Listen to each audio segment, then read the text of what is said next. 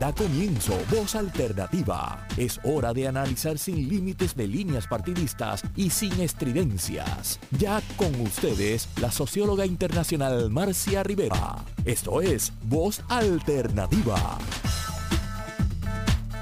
Buenos días, amigos y amigas. En otro programa de Voz Alternativa me preguntaban acá en el estudio, ¿cuánto tiempo llevas ya? Y yo digo, mira, seis años y medio, estamos camino a los siete años. mucho tiempo, mucho trabajo, pero siempre un enorme placer estar desde donde estén, ¿verdad? Semana a semana, eh, preparando este programa. En el día de hoy tenemos un programa que yo hubiera querido hacer hace mucho tiempo. Mucho antes de siete años yo hubiera querido estar discutiendo este tema, ¿verdad? Que vamos a tener en el día de hoy, que es la sindicalización de los docentes de la Universidad de Puerto Rico.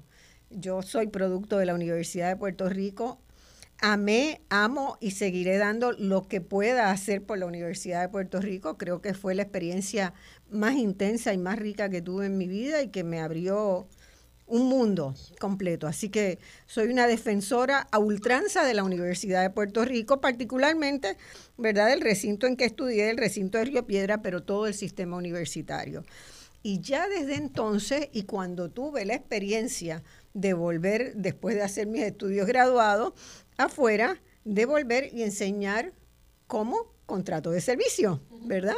Este, y ver que en ese momento, estoy hablando de que yo me gradué de la universidad en el año 68 y volví cinco años después como docente eh, a intentar hacer carrera universitaria dentro de la universidad, era para lo que yo sentía que me había preparado la vida me llevó por otros caminos, ¿verdad? Porque este, realmente la, explotación que tenían con los, con los este, profesores de tiempo parcial era terrible. Aún, ahora han mejorado un poquito las cosas, pero a mí me pagaban nueve meses del año. Y yo decía, bueno, y los otros tres meses uno no come, no paga la renta, ¿verdad? Y en ese momento ya estaba comenzando un movimiento fuerte dentro de la universidad por la sindicalización de los profesores. Y había un debate muy interesante donde algunos profesores les costaba entender que eran como obreros, los obreros, trabajadores obreros eran los que se sindicalizaban y los profesores eran como otra cosa, ¿verdad? Entonces siempre había eso, pero que tampoco como también a veces los profesores ascendían a cargos académicos de dirección, ¿verdad? Director de departamento, decanos y todo eso. Si eso significaba ser gerente, eso era, y entonces, ¿qué pasaba con, ¿verdad? Había mucha discusión sobre eso. El hecho es que desde 1966 que se hizo la última reforma, ¿verdad? El último, después se han hecho algunos, algunas enmiendas a la ley orgánica de la Universidad de Puerto Rico, pero no se ha revisado en su totalidad como merece, eh, ya ahí había quedado fuera la sindicalización de los docentes, estuvo en la discusión y no apareció en el texto de la ley. Y, y, siempre esa aspiración siguió latente, particularmente porque al hacer los estudios comparados, eh, todavía no había internet y uno rápidamente googleaba y veía dónde había, ¿verdad? Pero ahora sí se puede. Pero mandábamos a pedir libros y veíamos que este, en Europa casi todas las universidades públicas tenían eh, distintos tipos de organización gremial este, laboral, que en Estados Unidos comenzaban ya en los 70 muchas universidades públicas a, plantearse la sindicalización de los profesores y en Puerto Rico eso seguía siendo un tema escabroso. Eh, luego en los 90 hubo otro, otro esfuerzo importante que yo pensé que estábamos ahí a punto de y, no se logró. Y eh, fíjense si, si la ausencia de tener la sindicalización ha sido, ha tenido un impacto tan negativo que hoy encontramos a una universidad que pues yo diría que, a veces los colegas universitarios están pasivos, desinteresados, este, frente a la realidad que se vive, las condiciones de las plantas, de la planta física, ¿verdad? eh, y particularmente lo de los empleados de tiempo parcial y yo quiero que le dediquemos bastante, bastante espacio de discusión a eso porque los últimos datos que vi mostraban que estábamos ya casi mitad y mitad o un poquito más de la mitad de los docentes eran este, sin una plaza fija. Y eso es terrible para una universidad. La universidad se construye, ¿verdad? Desde eh, construir un sentido de comunidad y si uno tiene que tener tres trabajos en tres unidades distintas o, o lugares distintos, no puede construir comunidad, no puede darle la atención que se merecen los estudiantes, que es la razón de ser del proceso de enseñanza-aprendizaje. Eh, así que estoy muy feliz de hacer este programa hoy porque estamos en vísperas, literalmente, en vísperas, mañana comienza el proceso de votación donde los docentes de la Universidad de Puerto Rico se expresarán sobre la propuesta de organizar la sindicalización. Ese es el tema de hoy. Tengo unos invitados extraordinarios. María del Mar Rosa Rodríguez ha estado con nosotros en otros programas discutiendo temas de la universidad antes. Ella es la presidenta nacional de la, de la APU, de la Asociación Puertorriqueña de, Profesores Universitarios. Es docente en UPR Calley. Bienvenida María del Mar. Gracias. Ella me hizo la consulta de si en algún momento podíamos discutir esto. Yo le dije inmediatamente, vamos para adelante, vamos a hacerlo el día antes para que realmente todo el mundo recuerde lo importante que es este momento en la Universidad de Puerto Rico. Al profesor Jorge Lefebre Tavares, que es vicepresidente nacional de la APU, eh, es docente sin plaza, entiendo ahora que en Calley. Ahora mismo en Calley. Porque yo lo conocí hace dos años o tres años y estaba en Arecibo, eh, eh, has estado en Bayamón, has estado en Río Piedra, y uno dice, bueno, ¿y, dónde vive él? Yo siempre me pregunto, ¿y dónde vive Jorge? ¿Y cómo le puede dar tiempo para tantas cosas? Y, eh, ¿Verdad? Quiero que después nos, eh, a partir de tu propia reflexión, porque uno de las experiencias propias también aprende. Y tenemos también al licenciado Leonardo Delgado Navarro, a quien tengo el placer de invitar a, especialmente a Voz Alternativa, que es un abogado sindical con mucha experiencia, ¿verdad?, en, el tema de asesoramiento eh, sindical y a gremios en Puerto Rico y es el asesor sindical de la APU. Eh, bienvenidos, vamos a, quiero adelantarles que en la segunda hora algunos de estos no van a estar y tendremos otras dos personas también, que es la profesora Ivy Figueroa Sánchez, que está en la Junta de la APU como vocal y es investigadora en un área muy importante e interesante que tiene la Universidad de Puerto Rico, que es el Servicio de Extensión Agrícola, y que brinda unos servicios directos, fundamentales a la sociedad puertorriqueña y me, parece espectacular que ella pueda estar con nosotros. Y a María Gisela Rosado, a quien tengo el gusto de conocer, que es presidenta del capítulo de la APU de Río Piedras y también eh, ella enseña en la UHS, ¿no? Y le pregunté a mi nieta si la conocía y me dijo, no, Abu, no, averigua bien quién es y qué enseña para conocerla yo también, porque ella está de, este, entró este año en, la, en UHS y está feliz de la vida. Bueno, los intentos anteriores, quizás, no sé, entre el licenciado puede recordarlo probablemente mejor que, que yo misma, aunque yo estuve en esas luchas antes, ¿verdad? Así que este, como yo tengo, ¿verdad?, el, recuerdo de la discusión de que la ley universitaria del 66 no lo contempló y eso creó mucho malestar en la comunidad universitaria y que luego después, ¿verdad? En los años 90 recuerdo muy claramente al profesor Carlos Alá Santiago, que también fue un gran este líder de esa de esa lucha y tampoco.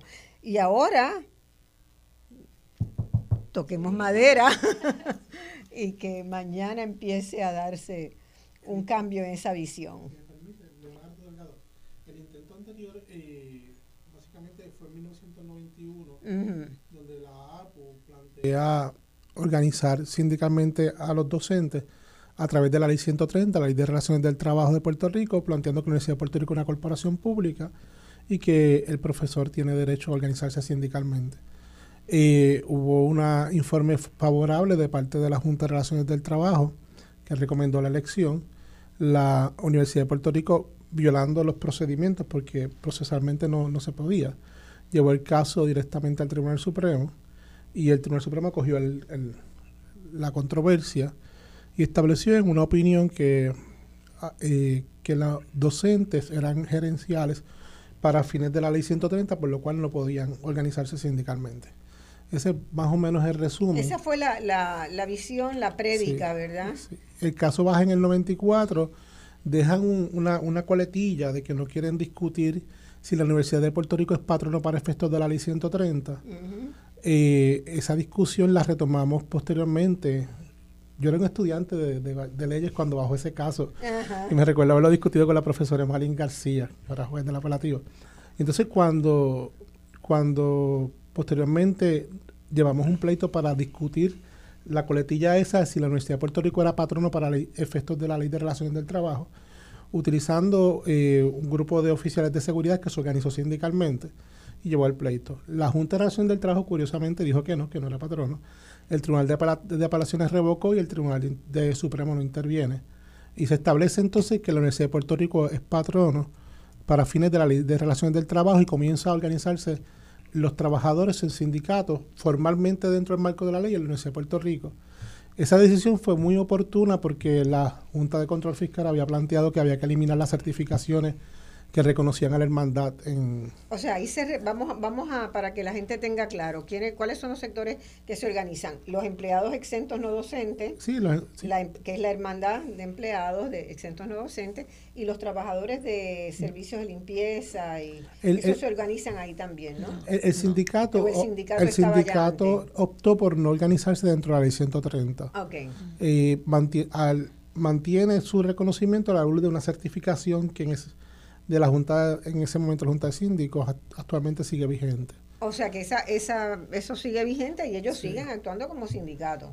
Sí. Siguen, el modus operandi es como sindicato. El, caso de los profesores, nosotros, la APU hizo el planteamiento muy, abajo en, el tiempo, creo que lo, está haciendo desde el 2005, pero en el 2015 la APU formalmente presenta el planteamiento de que quiere organizarse sindicalmente, detiene su planteamiento porque ya el caso de la organización sindical UBOS iba corriendo hacia el Supremo, sí, vamos a esperar que decida que, se acabe el de UBOS para ver la primera pregunta. Si la primera pregunta era si, si la Universidad de Puerto Rico le competía la ley 130. Eh, la, como la respuesta es favorable, se le da curso al caso de la APU y hay un debate en la Junta de Relaciones del Trabajo bastante interesante, donde la, la universidad plantea a través de sus abogados pues que los profesores, como tienen alguna participación consultiva, en las discusiones internas de la Universidad de Puerto Rico son gerenciales. Mm. Ese debate no se había percatado la Universidad de Puerto Rico que ya había sido eh, respondido por el Tribunal Supremo en un caso previo del Conservatorio de Música, mm. donde el Tribunal Supremo determinó que el hecho de que un profesor tenga la facultad para opinar a través de un senado académico o que tenga la facultad de opinar a través de un claustro, pero que sus opiniones no establezcan definitivamente política pública, porque hay instancias superiores que son las que deciden, no lo hacía un gerencial. Y a la luz de, de, de esa determinación del, del Tribunal Supremo y con otros elementos adicionales que tome en consideración la Junta. Y probablemente con otra conformación del Supremo en ese momento, claro. la primera vez que se había... La Junta tomó en consideración básicamente los planteamientos que hizo la APU, entrevistó profesores en cantidad. Eh, tomó conocimiento del organigrama de la institución, se percata que la UPR tiene 11 oficinas de recursos humanos, se percata que los profesores no participan ni en procedimientos de los procedimientos de convocatoria, determinación de plaza, determinación de salario. Eh, toma en consideración también que la participación que tenemos a través de los comités de personal son participaciones en los cuales se rinde un informe, pero no necesariamente la, persona en ese comité personal que va a ser nombrada y que tiene un informe favorable la persona que es seleccionada, porque eso pasa a la consideración de la Junta Administrativa y, y es la Junta Administrativa la que realmente decide. Eh, también la toma en consideración que la participación que tenemos en los senados académicos son cuerpos consultivos del rector, no son cuerpos decisionales. Por consiguiente, no es una posición gerencial y emitió una resolución y orden y nos van a y no unánime la decisión fue unánime, de la Junta de Relaciones del Trabajo y vamos para elecciones el próximo lunes ¿por qué elecciones? pues porque le corresponde en el ejercicio de la democracia al profesor decidir si quiere ser representado por la APU eh, como organización sindical. Muy bien. ¿Cómo ha sido ese? Yo, vamos a, terminar un poco para redondear, ¿verdad? Porque yo, por lo menos, eh, comparto la visión de que la universidad ha tenido muchos problemas por no estar los profesores sindicalizados.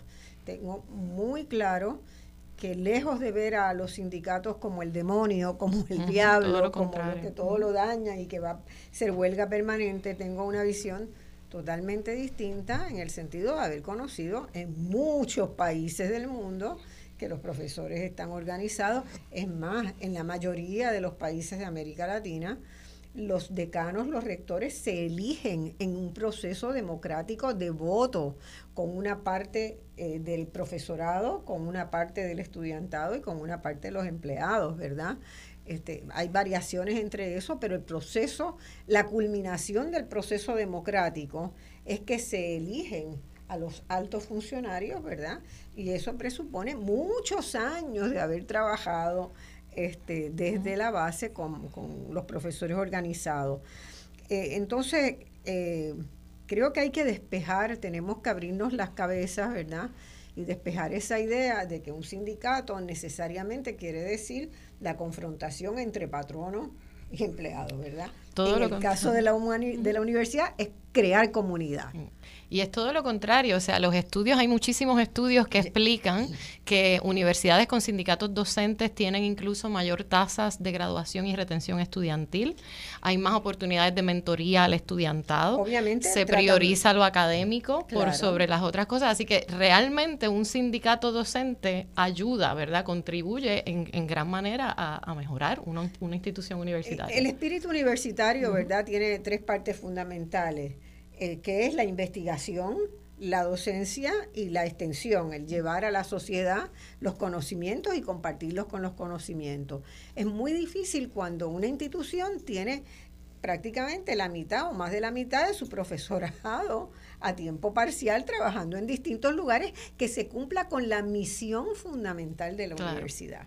Entonces yo creo que le ha hecho mucho daño y que buena parte de los problemas que tenemos en relación con la universidad, cuando los analizamos ponderadamente, sin prejuicio, tienen que ver con esa ausencia de, eh, se, desvistió de poder, del poder que necesariamente tiene que tener un profesor para crear comunidad, para interactuar con los estudiantes, para investigar y para difundir el conocimiento que adquiere. Se desvistió, eh, en vez de empoderarse, se disolvió esa capacidad y particularmente, ¿verdad? Lo más, lo que yo veo más problemático y doloroso en todo ese proceso que ha habido es la situación de la decisión de haber concebido a la universidad como un negocio, ¿verdad? Y mirado los números como si fueran un negocio y decir, pues no podemos tomar más personal de tiempo completo y, y encaminarlos en plazas porque eso nos va a costar más. ¿Verdad? Que es el simplismo total. Ver la contabilidad y no ver el proceso en su conjunto. Y yo quisiera un poco que, que oír el testimonio de Jorge, ¿verdad? Que ¿Cuántos años tú llevas? Desde el 2018 estoy en el sistema UPR. Eh, ¿Cuántos años son ya? Eh, dos más tres, cinco, cinco años. Cinco años. Bueno, yo estuve siete años. A los siete años dije, ¿saben qué? El mundo es grande, existen otras ocupaciones, yo no sigo más en esta. no puedo. Pero hay gente que lleva 11 años, mi hija estuvo prácticamente, ¿verdad? Este, una década también en ese proceso. Eh, yo, yo quisiera empezar con algo que mencionaste en la introducción y es que si bien es cierto que este no es el primer intento de la APU en crear un sindicato docente, eh, había mencionado que antes eh, todavía había mucho escepticismo sobre si el docente es trabajador, si el modelo del sindicato funciona en la universidad. Y eh, yo recuerdo cuando yo era estudiante todavía escuchar esas dudas del cuerpo, de parte del cuerpo docente. Y desde el 2018 que yo entro a laborar como docente, yo nunca he escuchado eso. Y yo creo que eso tiene más que ver con que se ha discutido mucho esta idea y se ha progresado con eh, lo que está pasando realmente con las condiciones laborales en la Universidad de Puerto Rico. Porque el hecho es que las condiciones laborales en la universidad, pues... La crisis ha, convencido a la docencia de que es necesario, organizarnos sindicalmente. los docentes con plaza, que son eh, quienes mejores condiciones laborales tienen dentro de todo, eh, no han recibido un aumento en 14 años. Eh, y si bien es cierto que no se les ha aumentado directamente la carga de trabajo, porque todavía dan cuatro clases usualmente la carga completa por semestre, la realidad es que con esta visión tecnocrática de solo ver números, eh, tienen más estudiantes en el salón de clase. Ahora el cupo no se mide por lo que es pedagógicamente eficiente para trabajar, lo óptimo, sino, eh, y literalmente lo que se dice ahora, eh, cuántos caben en el salón. O sea, que si es un laboratorio y el salón es grande, pues todas las personas... Exacto, el límite de los bomberos. el límite de los bomberos. Y nosotros siempre hemos planteado que nuestras condiciones laborales son también las condiciones de estudio del estudiantado. Y por eso muchas veces nuestro énfasis ha sido que el sindicato, como están diciendo, no solo nos ayudas a nosotros a decidir nuestras condiciones laborales, que incluyen también el tiempo para la investigación, el cupo, eh, pero también es una manera de volver a darle esa, esa importancia y esa fuerza a la educación en la Universidad de Puerto Rico, que si bien no se ha privatizado como tal, como otras corporaciones públicas, está muchas veces funcionando con una lógica privada. y la lógica de que el estudiante es un cliente, eh, que a mí me, me duele muchísimo, porque el estudiante yo estoy viendo en el estudiante lo que yo quiero que esa persona sea porque yo tuve la oportunidad de serlo, porque, ¿verdad? Entonces tengo que verlo como que necesita los canales de estímulo y de participación para poder este, realmente transformar su vida. Y por eso, pues la universidad ha dejado de ser también ese elemento que, que que posibilitaba que Puerto Rico no fuera una sociedad tan polarizada socialmente, ¿verdad? Ese, eh, ese paso de ascenso social y de, eh, pues lamentablemente la universidad no lo, ha estado, no lo ha estado pudiendo hacer por la situación y la visión que ha permeado. Eh, yo espero, de verdad, espero, me daría la alegría más grande, es más, creo que traería el champán a esta, esta oficina para brindar si esa elección que ustedes van a emprender mañana se logra.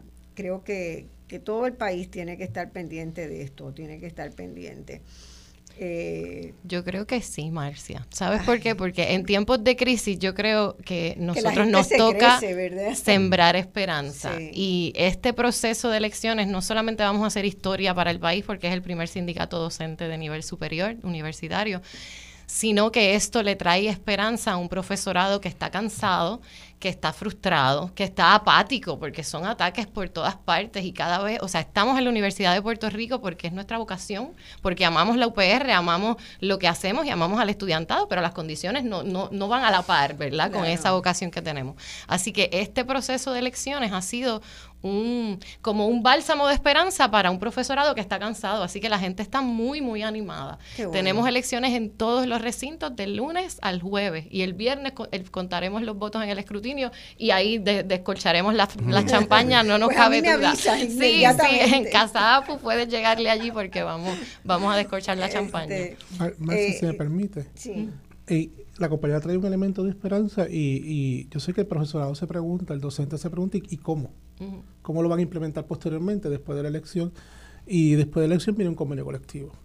Y la, la importancia que tiene el convenio colectivo para mí es vital resaltarla. Y ya ustedes han estado trabajando un borrador de propuestas se dialoga y se seguirá dialogando hasta el día que nos sentemos en la mesa porque es, un proceso que crece, ¿no? claro. y que va a ser un convenio grande porque son, eh, eh, la docencia es bien diversa, porque no son solamente docentes de cátedra, también son docentes de investigación de bibliotecas, trabajadores sociales, psicólogos, extensionistas, o sea que va a ser un convenio abarcador. Y si, te percatas, si te percatas, por ejemplo, el compañero aquí, Lefebvre, trae un, un, asunto con relación al docente con plaza. Y tenemos al docente sin plaza. Y hay elementos adicionales al docente con plaza que, que, son onerosos para ellos en este momento. La, la existencia de que el 44% del profesorado sea sin plaza obliga a que el docente con plaza asuma todos los comités de, que existen en la Universidad de Puerto Rico para cada uno. Así que no solamente tiene la carga académica, tiene la carga de los comités. Claro, porque los, los sin plaza no participan del proceso de discusión, de evaluación, los comités de, de, nada. Nos cae toda esa burocracia administrativa que a ninguno nos gusta. En la mitad, o sea. Eso, eso no permite. 100%, ya, ya no hay descargue de carga para poder hacer investigaciones, lo cual el, docente ya, la universidad perdió su capacidad de crear nuevo conocimiento y ya no hay sabáticas. O sea, eso hace tiempo.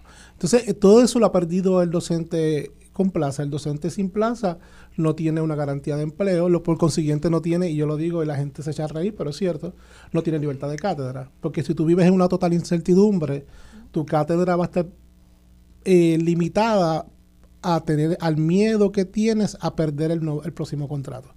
Y la libertad en la Universidad de Puerto Rico se me ha perdido. Sí, psicológicamente es un, Entonces, el una barrera fuerte. El problema que tenemos es que tenemos 11 recintos y tenemos 11 formas de pago para los docentes sin plaza.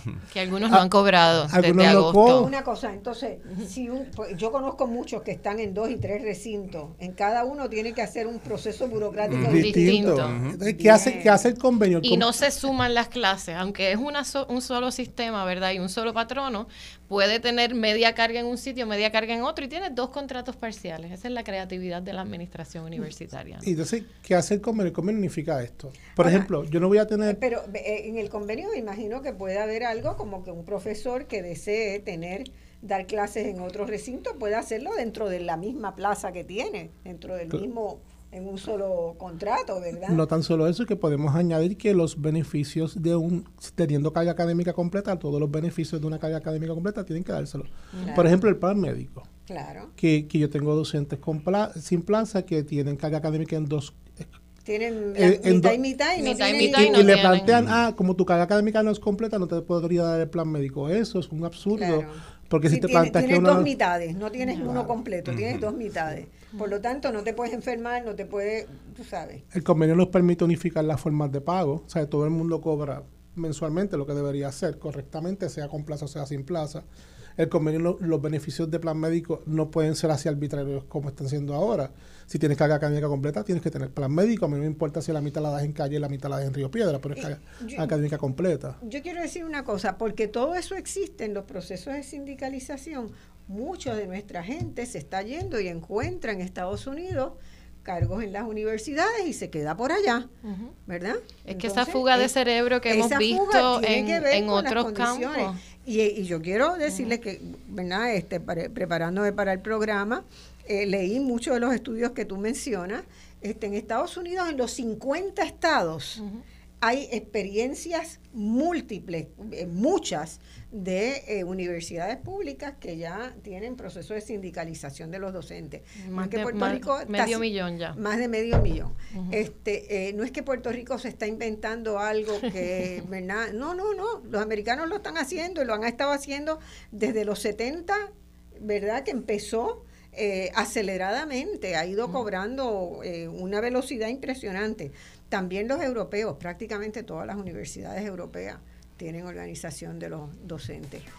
Así que no es, no es este algo subversivo. Este, claro que no, es algo que era necesario ya que llegáramos ahí. Va a ser histórico porque no había sucedido en Puerto Rico todavía. Y, es así porque si tú mencionas las universidades que mencionas, las latinoamericanas también y las europeas, todas tienden a la autonomía universitaria. Y la, la organización sindical va a eso porque no estamos entonces esperando que alguien en la legislatura haga una enmienda de ley para reconocer un derecho a un docente, no estamos esperando que alguien en una junta de gobierno que la mitad nombrado por el gobernador a tomar una determinación. La estaríamos tomando los profesores en el proceso de negociación colectiva, en un convenio colectivo que es vinculante. Y es vinculante por un término de 3 a 5 años.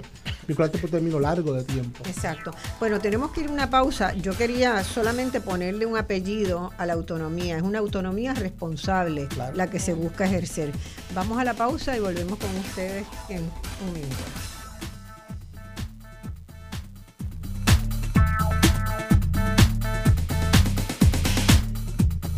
Muy bien, mis amigos, aquí estamos en el segundo segmento del programa del día de hoy que tiene que ver con el proceso de sindicalización de los docentes, del personal docente, los profesores, de todo el sistema de la Universidad de Puerto Rico que comienzan a ir a una elección eh, sindical mañana. Entre mañana y el jueves se estará votando en todos los precintos. Yo quiero empezar entonces preguntándole cómo es esa mecánica, ¿verdad? Sí, sí, sí. ¿Quiénes pueden votar? ¿Quiénes, a ver, eh, eh, los, los que tienen carga parcial, ¿pueden votar? Es importante, todo docente puede votar. Todo docente que no esté en un puesto gerencial, no importa si es docente sin plaza, no importa si es APU no, eso es algo que le hemos estado diciendo mucho. Esto no es una elección de la APU. No es de la Todo docente puede votar aunque no sea APU.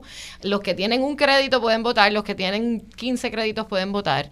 Eh, no pueden votar eh, profesores que ya estén desde direcciones de departamento hacia arriba en puestos gerenciales, directores de departamento, decanos, rectores. Los senadores académicos tampoco pueden votar en este proceso.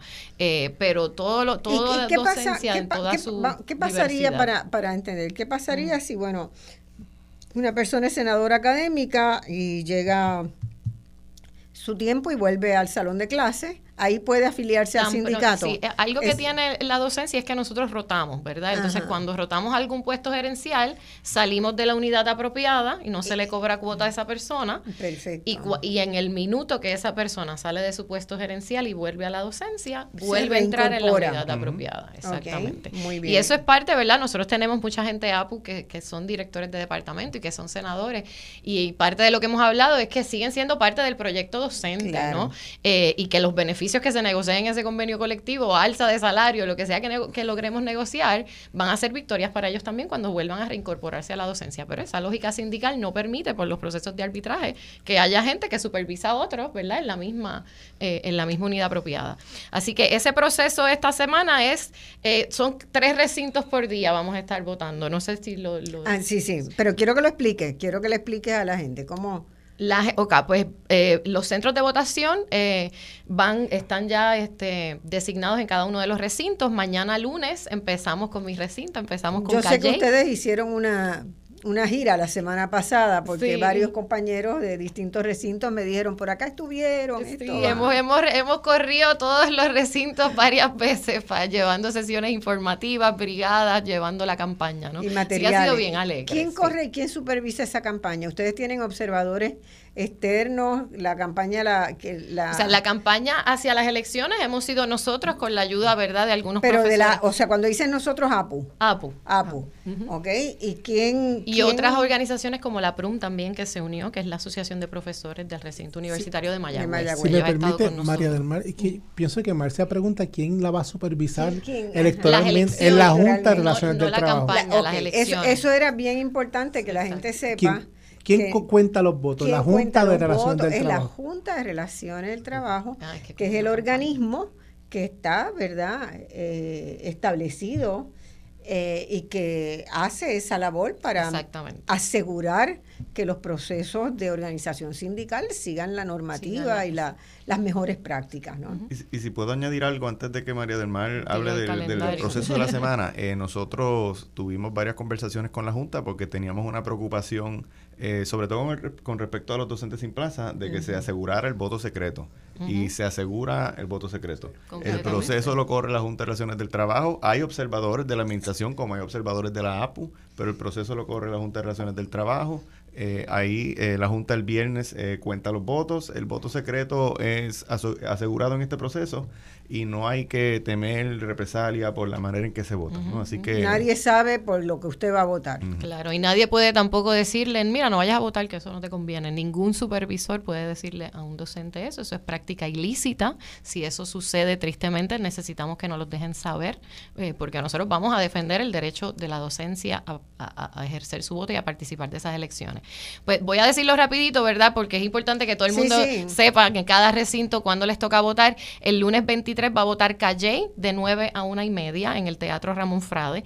Va a votar UPR ¿Y da tiempo, ¿Da tiempo ese espacio? Sí, da tiempo, da tiempo. Eh, si eso toma como cinco minutos, no son como las elecciones generales que hay fila. Tendrás varias... este Exacto. Entonces, en UPR Ponce van a votar en el teatro de 9 a 1 y media y luego en UPR Mayagüez es más largo, desde 9 a 3 y media en el anfiteatro. Eso es mañana. Eso es mañana, en el, anfiteatro Ramón Figueroa Chapel.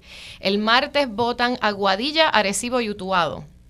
Eh, los tres recintos votan de 9 a una y media, porque son recintos más pequeños. En Aguadilla va a ser en el anfiteatro 120, en Arecibo va a ser en el teatro y en Utuado va a ser en la sala de conferencias del Decanato de Administración.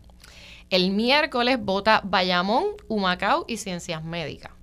Eh, Bayamón y Humacao de 9 a 1 y media y Ciencias Médicas de 9 a 3 y media porque es más, es, más largo, exactamente.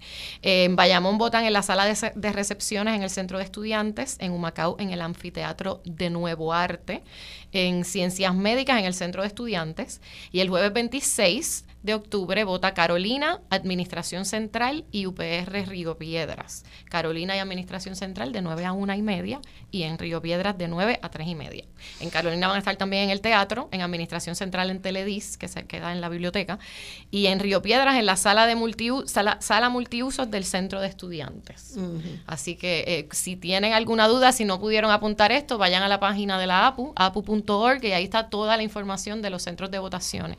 Todos nuestros compañeros y compañeras extensionistas o eh, docentes que trabajan en algunos de los hospitales satélites no tienen que reportarse, o sea, los extensionistas están adjudicados a, Mayagüez, pero no tienen que ir a votar a Mayagüez, van a votar en su centro más cercano. En el centro más cercano. Más cercano, por ejemplo, los que están en la estación experimental de Gurabo votan en el recinto de Humacao. Así que si tienen duda de cuál es el centro que les toca, lo mismo, vayan a apu.org y ahí están la lista de centros de votaciones y de dónde le toca votar a cada persona. Y tenemos la certeza que no va a haber una unidad 77. Ustedes saben de lo que, de lo que estoy hablando, Sabemos muy bien de lo que estás hablando. Eh, bueno, eso me parece muy importante y ustedes van a tener observadores en todo, en todo el proceso. En todo el proceso. ¿Cómo se custodian las papeletas? Se firma la caja, ¿verdad? Y esa caja llega a la Junta de Relaciones del Trabajo, esa, ese escrutinio ocurre el viernes. Okay, en los recintos no hay escrutinio. Y esas cajas las custodia el, propio... La Junta de Relaciones del la Trabajo. la propia Junta. Y las transporta a la Junta. Y las transporta a la Junta. Y supongo que irán selladas. Claro, claro. Eh, bueno, eh, eso, ¿qué, ¿qué, ustedes esperan? ¿Qué participación esperan ustedes en, la, en el proceso que han seguido? ¿Cómo están viendo? ¿Hay diferencias en los recintos de cuán entusiasmado está uno y otro? Pues Supongo que sí, ¿verdad? Porque hemos estado estas dos semanas literalmente pateando los recintos y ha sido bien interesante porque hasta los profesores más apáticos o que no se involucran mucho, ¿verdad? En la política del país, cuando uno les habla de esto, dice, ah, claro que sí, obviamente sí, yo voy a ir a votar. Así que hay mucha hay mucho ánimo. O sea, ustedes esperan una tasa de participación eh, nutrida, alta. Esperamos que voten, esperamos que se mueva y que se movilice la gente. Hasta ahora la experiencia ha sido bien positiva. Hay muchas ganas. A mí me ha sorprendido porque hay ciertos recintos que han, han cogido muchos cantazos los últimos años, como Utuado y Río Piedra, y que uno veía cierto desánimo en general en la docencia por lo que, por lo que ha ocurrido pero con el tema de la elección sindical ha habido un entusiasmo unánime. Eh, son, eh, ¿verdad? Son los que más tienen que perder. Yo iba a hacerles la pregunta de si ustedes tienen una idea, yo no lo he calculado, no, no, no he tenido tiempo para hacerlo, pero a lo mejor ustedes lo saben. ¿En cuál de los recintos hay una mayor proporción, no número absoluto, sino proporción de personal de tiempo parcial? Es que varía en todos los recintos, en algunos es más, en otros es menos. Por eso, eso es lo que quería tener una idea. Sería interesante hacer ese análisis y ver este si después hay alguna correlación en la tasa de participación. Yo, yo, nosotros eh, tuvimos acceso a unos números del año académico pasado eh, eh, y yo hice esa matemática con, con esos números del año pasado. así que puede que no esté actualizado, pero los recintos con más docentes sin plaza a nivel proporcional eran Ponce, eh, que incluso la mayoría de los docentes eran a tarea, eh, eran sin plaza y a tarea parcial. Eh, y Carolina. y ciencias médicas, porque Carolina y ciencias médicas tienen algunas particularidades, ciencias médicas particularmente, que hay mucho docente que supervisa casos muy particulares, clínicas muy particulares, pero dentro de recintos con una con, menos complejidades, digamos, en la universidad, Ponce es el que mayor docente sin plaza y y a tarea parcial eh, tiene. Que es donde está la precariedad laboral grande. En, el caso mío, que, que soy negociador de convenios colectivos, a mí me preocupa la participación. Yo sé que los compañeros son extremadamente optimistas y sé el trabajo que han hecho, pero que vaya la gente a votar es importante. Sí, es muy porque, importante. Porque es lo que le da peso a la negociación, porque nos están diciendo, te apoyamos en ese proceso. Claro. Y ese apoyo, ese apoyo se toma en consideración en el momento en que estamos negociando. Sí, em, yo eh, ¿verdad? A mí me, me, pasa lo mismo frente a un proceso de elección. Yo reconozco que en la población puertorriqueña se ha instalado una especie de apatía generalizada por la participación y yo me paso reiterando, ¿verdad? Que si no empezamos a participar y a tomar eh, parte en las decisiones que, se, que otros toman, porque el, si, deja, si el terreno se deja vacío, otros van a seguir tomándola. Y mientras más se concentra el poder, peor nos va a ir como ciudadanos, ¿verdad? Y eso es un elemento tremendamente importante para crear sentido de legitimidad, de representatividad del sindicato, así que los números van a importar. Claro que sí, claro que sí, y este, extendemos esa exhortación. O sea, hay muchas ganas y mucho ánimo, pero esa, ese acto de salir a votar es sumamente importante. Y nosotros sabemos que hay veces que no, que a lo mejor te toca votar el día que no das clase, pero es bien importante que ese día subas a la universidad, gastes cinco minutitos, vayas y votes. Y, romper la tendencia que se ha instalado en el país. Fíjense, en las elecciones generales pasadas Estando inscritos en el registro electoral, casi medio millón de personas no fueron a votar. 484.537 este, no fueron a votar. Eso es el 45% del registro electoral. Tenemos que romper esa apatía. Y acá pasa lo mismo porque si no, no se construye legitimidad, representatividad, capacidad de tomar decisiones, capacidad de opinar, ¿verdad?, sobre el futuro del país. La universidad es demasiado importante para que esto no sea... Así que yo tomo, licenciado, las palabras suyas y realmente en mi carácter de universitaria permanente hago la, convocatoria que se vaya a votar. Es que el, el, docente debe entender que las decisiones de la UPR las ha estado tomando la Junta de Gobierno, las, o se ha estado tomando en juntas administrativas, o se ha estado consultando senados académicos, o se están creando comités de consulta cuyo informe no se aprueba, sino que aprueban por el lado otro, o se ha estado discutiendo en juntas universitarias y que ese, las circunstancias actuales de la Universidad de Puerto Rico las tenemos, porque esos son los procesos que hemos tenido de participación.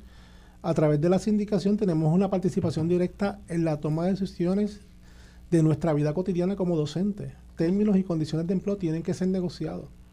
Y es la primera vez que el docente va a tener la oportunidad de establecer un convenio colectivo que sustituiría a todos esos procesos reglamentarios que tiene la Universidad de Puerto Rico, distintos por cada recinto, y los unificaría en uno solo. Y y es la primera vez que tenemos la oportunidad de a través de ese convenio colectivo establecer los docentes, cuáles van a ser los términos que van a regir nuestra relación contractual con la Universidad de Puerto Rico. Y por eso es importante ir a votar. todo eh, empieza por ese voto. Todo, el cambio que necesitamos, eh, esa alza de, de, salarios, esa igual paga por igual trabajo, nuestros beneficios marginales, todo eso empieza con el voto de esta semana. Absolutamente. Y yo diría otra cosa. Yo espero, confío, que salga la sindicalización y que ustedes puedan como sindicato universitario contribuir a lograr que haya una verdadera reforma en la Universidad de Puerto Rico y que se le dote a la universidad de una nueva ley orgánica porque ya los parches no se, no se aguantan más.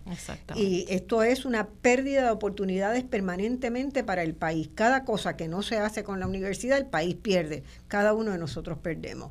Eh, y la eh, todo este proceso administrativo, el proyecto que hubo en el, en el, Senado de Puerto Rico en el 2001, el periodo del 2001, al, en realidad el, proyecto se sometió en el 2002, 2003, se hizo el estudio de los 11 recintos y era evidente el disparate de estructura que se había ido creando, ¿verdad? Eh, yo no, no tengo otra palabra para describirlo. Yo le dediqué dos años a esa investigación era un disparate total. Todavía peor, que era para penalizar a los recintos, ¿verdad? Si un recinto hacía muy bien las cosas, buscaba dinero, estaba fuerte, se lo, se lo quedaba la presidencia. El recinto no lo podía usar en beneficio de su propio desarrollo. Mm, por lo menos negocia la mitad, ¿verdad? no. Entonces, realmente yo creo que, eh, una, que los profesores puedan hacer esta organización y que puedan abordar la complejidad de la universidad y hacer un aporte a que eventualmente se pueda desarrollar un proyecto de ley que le haga justicia es tremendamente importante. Por eso un sindicato docente nos da mucha fuerza, nos da mucha fuerza. Ahora mismo nosotros tenemos nuestra voz y, somos bastante vocales ¿no? En, los asuntos de la universidad, pero si todas esas voces se unen bajo una sola fuerza docente en un sindicato, podemos mover cosas grandes dentro de la universidad. Y yo quiero que la gente entienda también que la, la universidad se constituye, ¿verdad?, también por estudiantes. Y los estudiantes van a estar mucho mejor cuando tengan los profesores claro que, sí. que estén en mejores condiciones. Claro que sí. Porque las decisiones que afectan a los estudiantes hoy, el aumento de la matrícula, la, la reducción, ¿verdad?, este, significativa de, de cursos, ¿verdad?, la eliminación de cursos, esas decisiones no las tomaron los maestros, no fueron los profesores suyos quienes dijeron, yo no voy a enseñar más filosofía porque la filosofía no vale la pena, o no voy a enseñar más arte ¿verdad? No fueron ellos, ¿verdad? Entonces, para que haya la posibilidad de que los estudiantes estén mejor, tiene que haber profesores que estén organizados. Claro que sí. Así que... Y, algo que añado, porque la compañera habla de la fuerza, ¿no? Y la, fuerza se recoge o se canaliza a través de un diálogo y el diálogo se recoge en un convenio colectivo que es con, negociado entre las partes. Y la importancia de ese convenio es que no está sujeto a la a que quiera o no quiera la institución ponerlo en vigor porque es ley entre las partes. Ley significa que hay que ponerlo en vigor, que hay que hacerlo valer, que no se puede violentar y que existen, gracias a la ley de relaciones de trabajo, procesos que hacen valer ese convenio. Nosotros incluso hemos dicho que hay elementos del reglamento general de la UPR o certificaciones que se han eh, circulado que es cuestión de coger ese lenguaje y ponerlo en el convenio, porque es el lenguaje que favorece al docente, pero que a pesar de que está incluso en el reglamento, no se sigue. El reglamento, la Junta de Gobierno hace lo que quiera con él. Ya un convenio tiene peso de ley. Correcto. Eh, eso, eso es muy importante, Jorge, lo que dices, porque eh, muchas veces las condiciones están ahí, pero los procesos no se siguen, ¿verdad? Están establecidas, están claras y no se siguen los procesos. Pero el eh, profesor como, como individuo fragmentado, ¿no? Como, como solo, ¿no? El docente solo no puede hacer valer el proceso porque no tiene la herramienta. El, el profesor sí, sindicalizado, organizado sindicalmente, sí tiene la herramienta. Claro. Y además eso que tú decías, este, usted decía licenciado. Leo, Leo. este,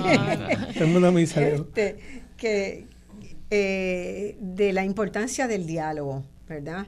Yo creo que esto también va a contribuir enormemente a generar un diálogo que la universidad necesita mucho hacia adentro y que, y que poder ¿verdad? hacer ese diálogo y plasmarlo en el, en el convenio colectivo va a ser una noticia tremenda para Puerto Rico si eso se logra, porque la importancia de la universidad en el país es, es indiscutible. Entonces, que podamos pensar en una universidad donde todas las cosas buenas pueden suceder, hace mucha ilusión en una era en que tenemos pocas, ¿verdad? Pero y, la, y recalco el diálogo porque yo llevo 30 años negociando convenios colectivos y salvo bien contadas excepciones, todas han sido producto del diálogo. Claro. Todas producto del diálogo. Las contadas excepciones pueden ser dos, imagínense. Y el restante son todo diálogo. Y, y, la, y me preocupa mucho porque estigmatizan al sindicato, porque ah, los sindicatos vienen a hacer ruido, a hacer revolución. No, los sindicatos venimos a dialogar. Y, y más un sindicato de docentes, que es un sindicato que sabe dialogar, que, está acostumbrado a dialogar. Que todos los días dialoga con los estudiantes para ver si le mete el agua al coco, ¿verdad? Este, y que es un diálogo vinculante, que es la diferencia. Nosotros nos podemos sentar con la administración a dialogar nuestros asuntos y quedamos a la, a la merced de si ellos quieren cumplir su palabra o no.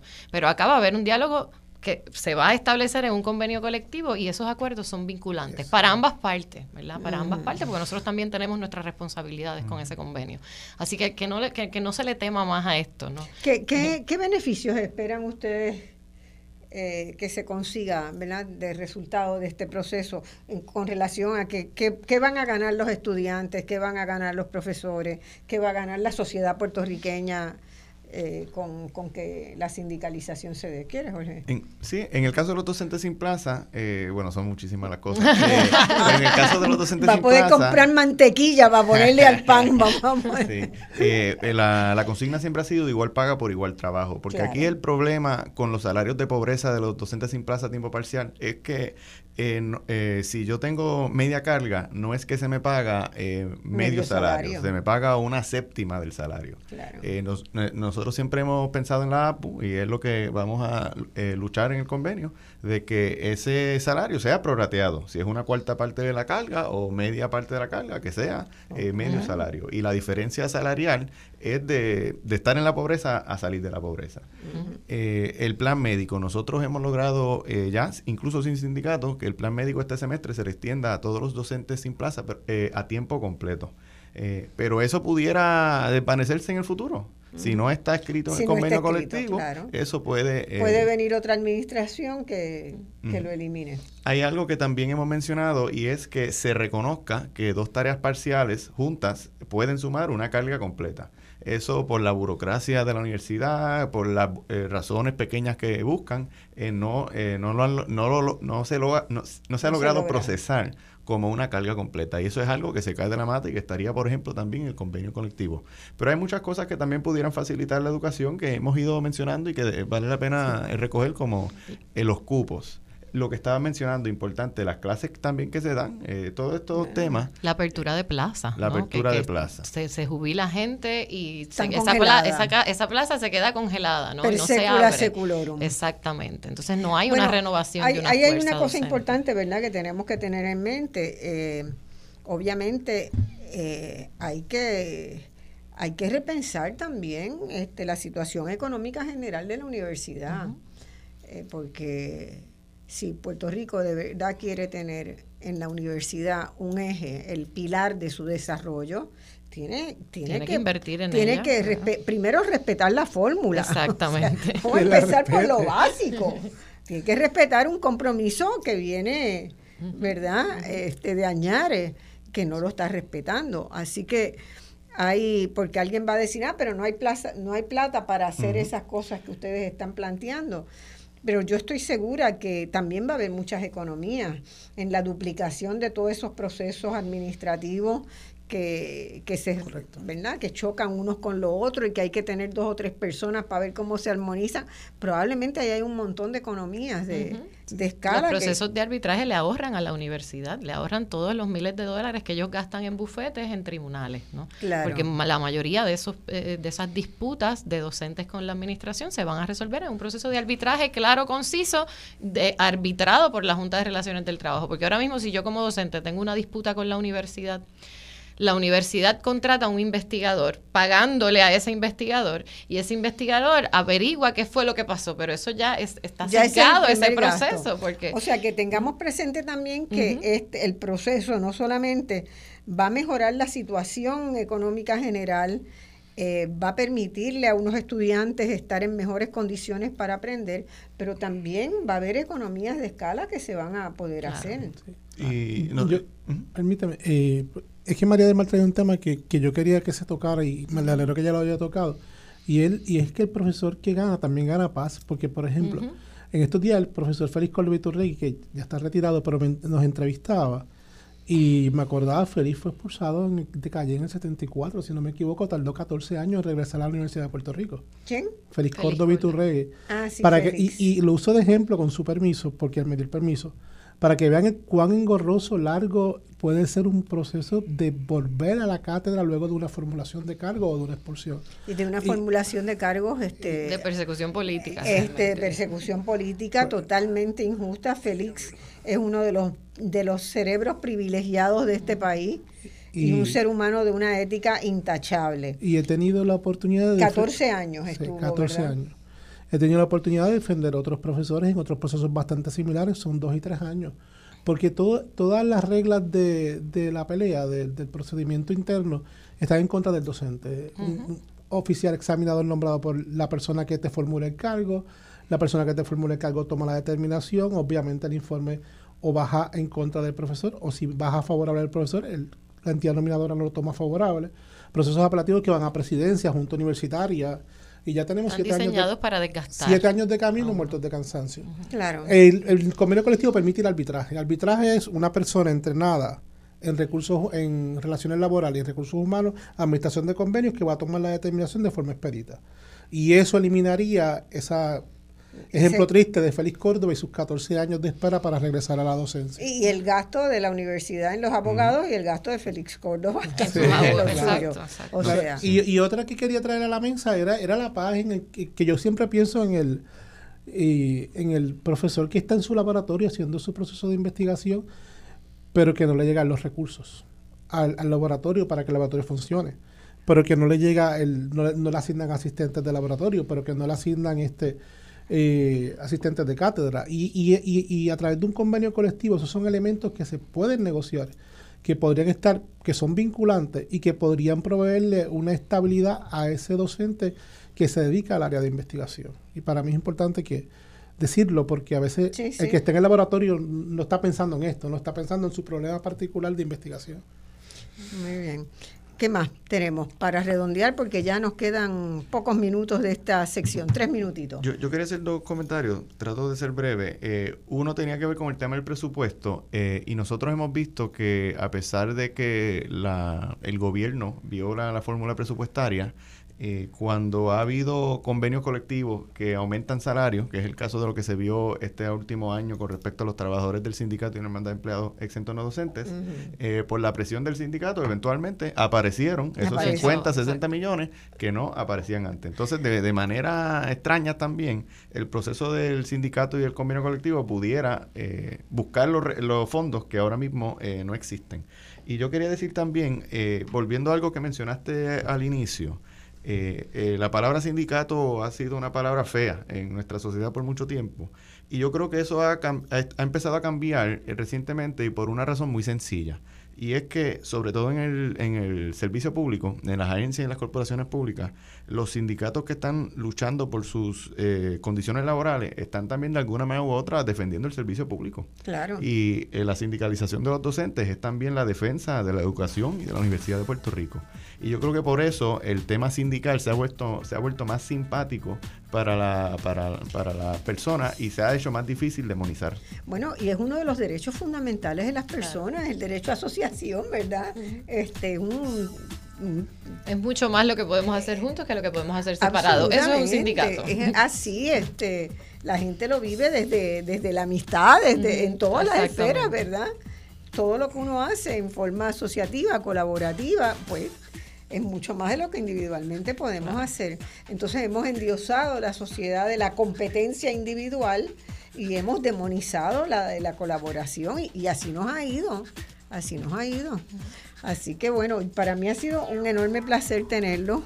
A la verdad es que ustedes saben que para mí la universidad es algo muy importante y dedico buena parte de los, de los programas de, de voz alternativa a que la gente entienda que la universidad es nuestro, nuestro tesoro, nuestro tesoro y que estamos licenciado, estoy encantada en, tenerlo acá en el programa y probablemente lo llame para otros programas cuando necesite un asesor sindical y que nos explique, ¿verdad? siempre disponible. Pero siempre hay cosas muy interesantes, ¿verdad? Que, que, han estado que han estado pasando en el país. Pues vamos a una pausa. Gracias, este Jorge. Gracias, licenciado, y nos vemos. Tú sigues con nosotros. Sí, yo me quedo, me quedo un ratito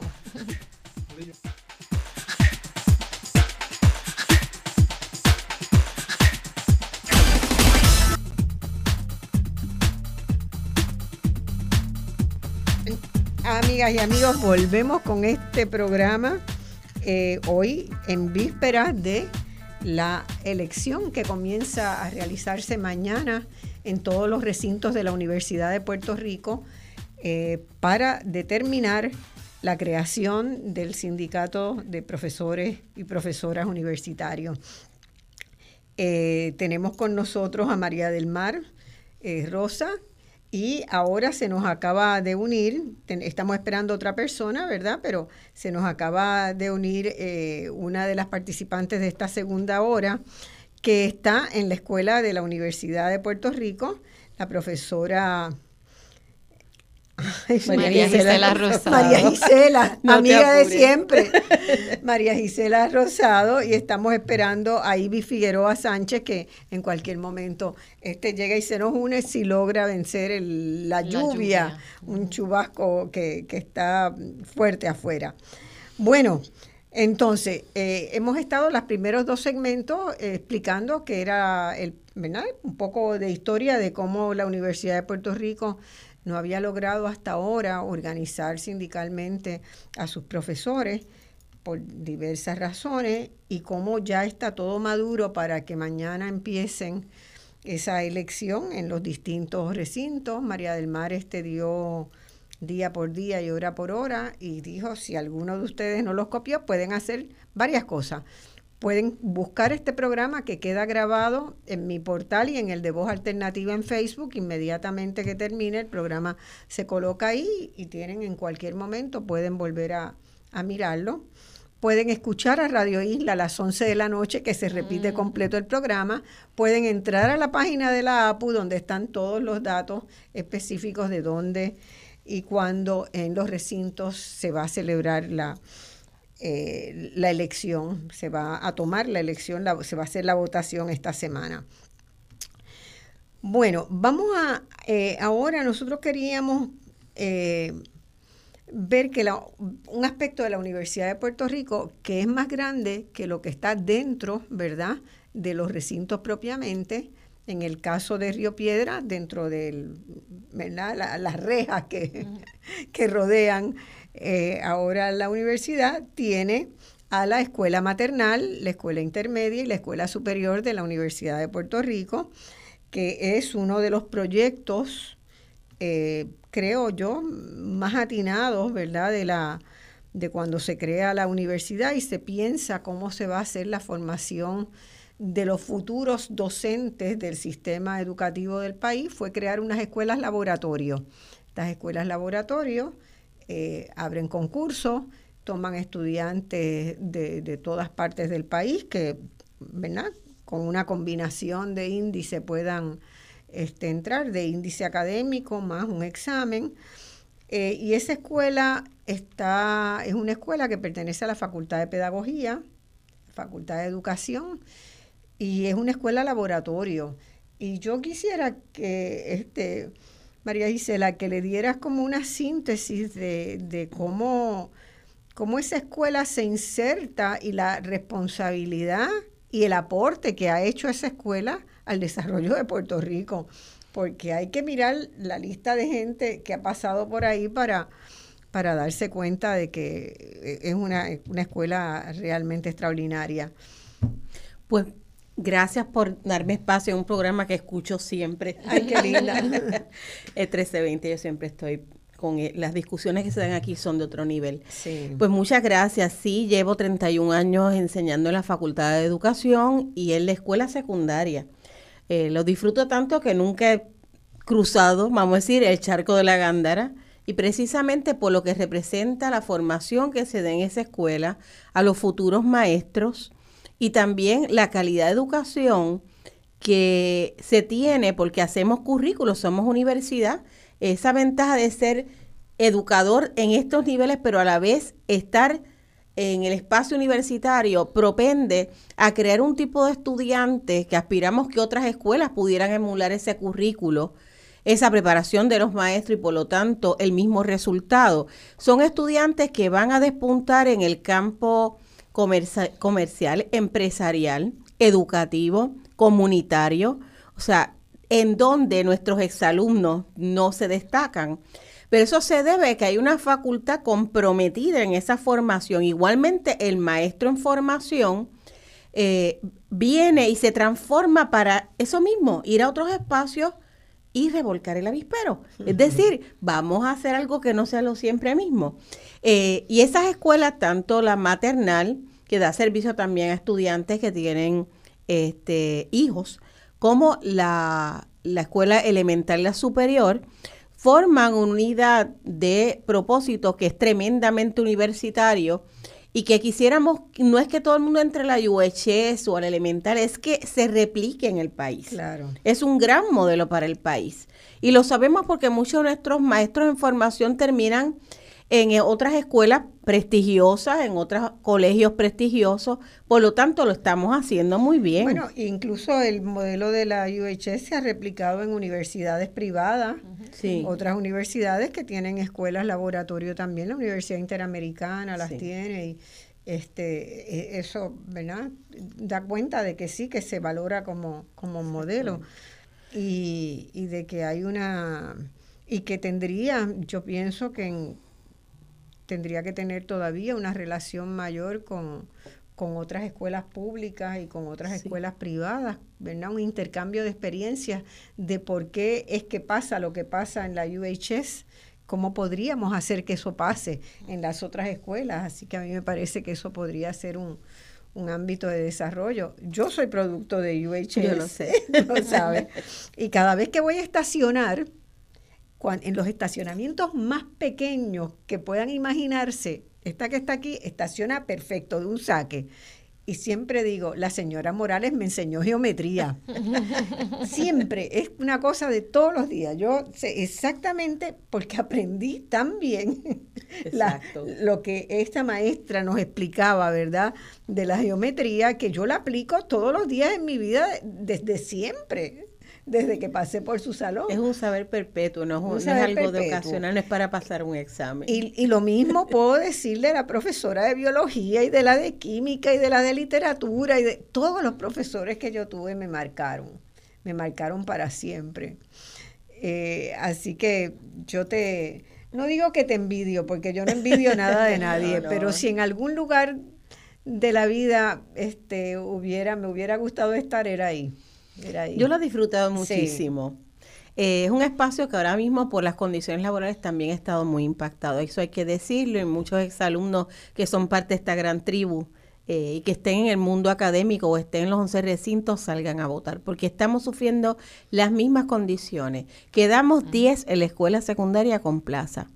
10. 10 profesores. Todos los demás. En toda la secundaria. 30 y pico están sin plaza. 35. Ay, no, no. Eh, en la escuela elemental quedan 6. Cuando hablamos de esto, y, y, los compañeros han estado elaborando excelentemente, estamos hablando de que un profesor que tiene plaza y las escuelas son universitarias, todo lo que suceda en el ámbito universitario tiene impacto en nuestras escuelas y somos muchos con preparación doctoral, ¿verdad? Es lo igual que el recinto. Eh, por lo tanto, nosotros tenemos una situación donde a veces la vulnerabilidad está de opinar, de pensar diferente a tu director, el temor a que no me renueven contrato, el quedarte desempleado en verano, el tardar en cobrar, porque otra cosa que no sé si se mencionó es que cuando te pagan por escala de compensación, hay personas que vienen a pagarla cuando se paga la compensación, que es algo añadido, es decir, entre noviembre y diciembre. Vienen de un verano sin cobrar y están luego hasta noviembre sin cobrar.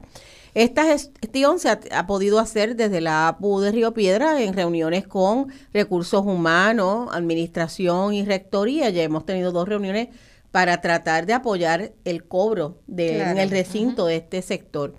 igualmente hemos tenido problemas este, en general en unos momentos más con la planta física, ¿verdad? Recientemente con las acreditaciones, pues más o menos el, edificio está en orden, aunque tiene sus necesidades, porque es edificio histórico, es histórico, de los años 50, el edificio nuevo, ¿verdad? Este, y nosotros tenemos una preocupación de que nuestros los mismos universitarios sepan que los compañeros que están de ese lado del océano de la Gándara somos profesores universitarios que tenemos las mismas condiciones y las mismas necesidades, ¿verdad? Así que eh, les aseguro que no se logra individualmente tener mejores condiciones. Cuando te dan una carta contractual, que también tienden a ser tremendamente arbitraria, porque en cinco años te pueden pedir algo que realmente es casi imposible lograr. Este, si el profesor no logra, pues entonces pierde el probatorio les voy a dar un ejemplo. Eh, este año pasado le dieron una plaza finalmente a un compañero de matemática después de 25 años esperando por una. 25 años con premio presidencial que le dio Barack Obama.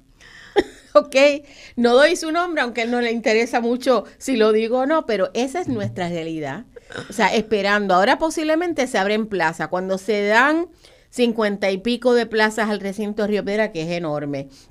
Eso implica que son dos, tres o una para una escuela, para una facultad y la necesidad sigue siendo apremiante porque es un recinto que en edad ha ido envejeciendo, ¿verdad? Ya se está próximo a irse jubilando.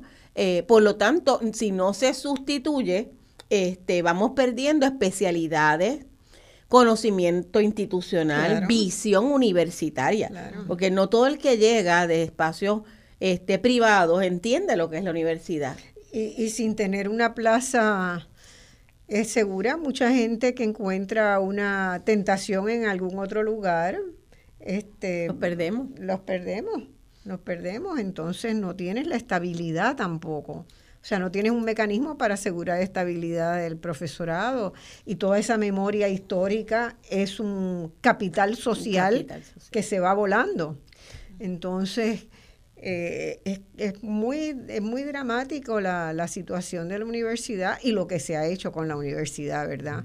Porque la universidad ha, ha sufrido muchísimo las políticas públicas muchas veces tomadas por una junta que no entiende la universidad, que no que, le cuesta, que no vienen de la experiencia, que no la conocen suficientemente a fondo. Así que este es un buen momento. Eh, tal vez, María del Mar, tú podría, podríamos abrir un poco, porque sí me gustaría también hablar de la de, de lo que Ibis, que obviamente no ha podido. viene, por ahí, viene, por ahí, va a llegar, pero podemos ir abriéndolo con ella. Este, que, que son la alianza, ¿verdad? que hizo eh, la Universidad de Puerto Rico para crear la estación experimental agrícola.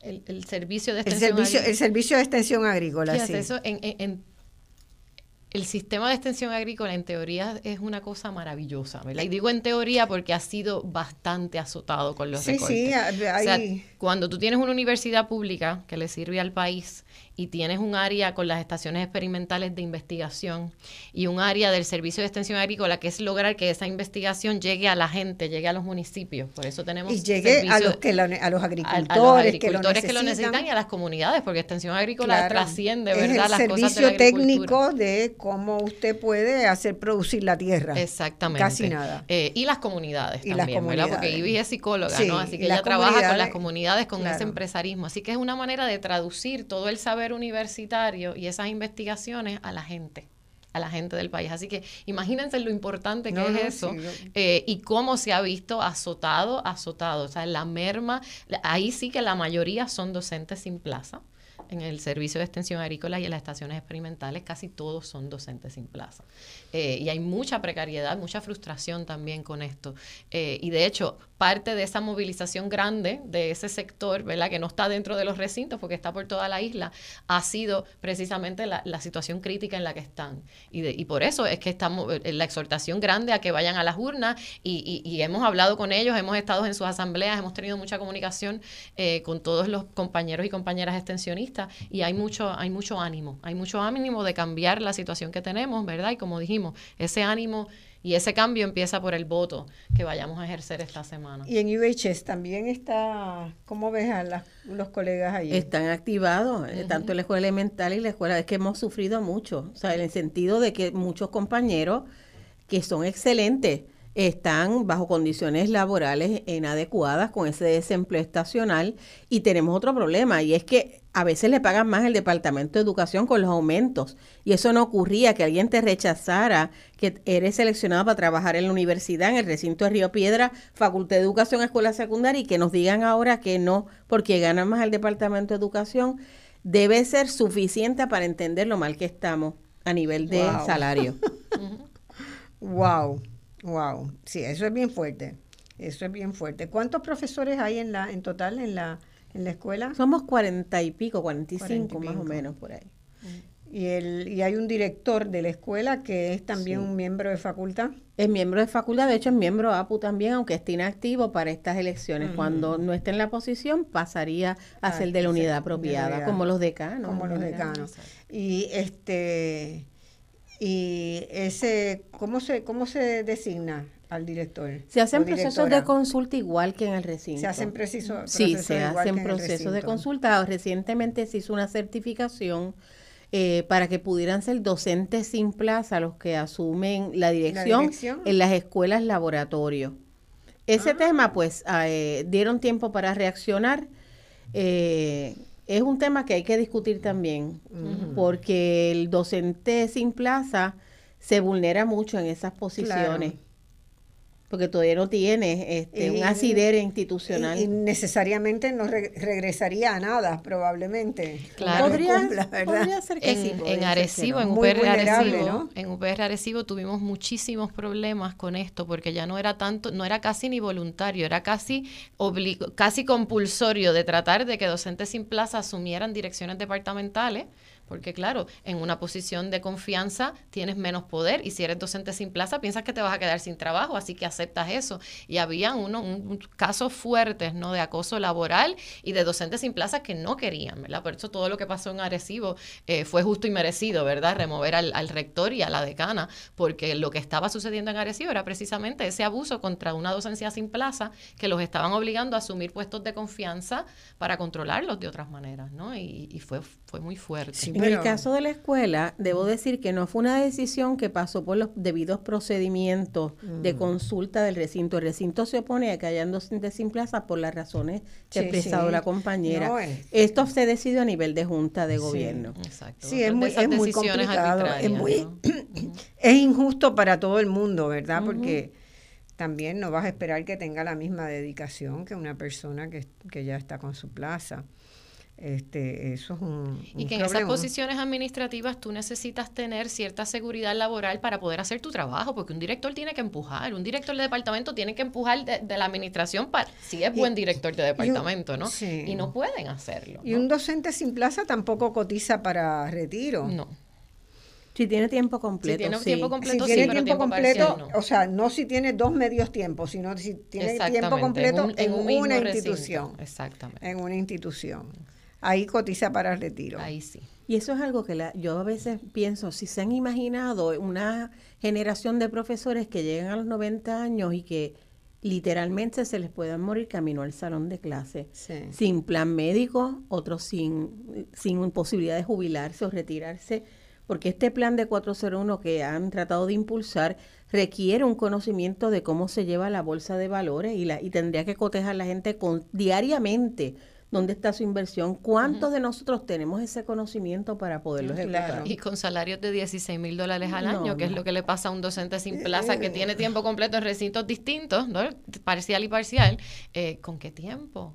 O sea, que no, estamos hablando que es mil, ¿qué? Mil cien dólares al, al mes. Es 16 mil dólares anuales una persona que da la misma cantidad de clase que yo en dos recintos distintos de la universidad. Estamos hablando de personas con doctorado, así que estamos hablando de que los salarios más bajos de la UPR son de docentes sin plaza.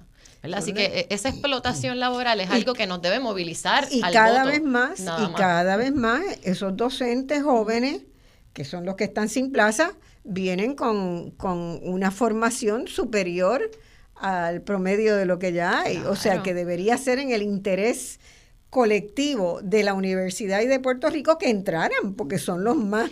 Esa renovación de esa fuerza laboral docente no está sucediendo, no está sucediendo por la congelación de plaza y porque siguen aumentando la docencia sin plaza. Y ahí se ve que todos esos recortes presupuestarios han caído de gran manera sobre los hombros de la docencia y del estudiantado también. Claro. Pero eso es algo que a través de un convenio colectivo, a través de nosotros poder impulsar y empujar tras una sola fuerza, esas cosas las podemos cambiar, esa situación la podemos cambiar. Hay otro asunto que es eh, un profesor universitario, esto es más bien para el pueblo que puede entender, a duras penas tiene tres aumentos salariales en su vida como profesor. Si llega con los doctorado, los ascensos, y, y el ascenso conlleva posibilidad de investigación independiente como también de participar de otras instancias universitarias.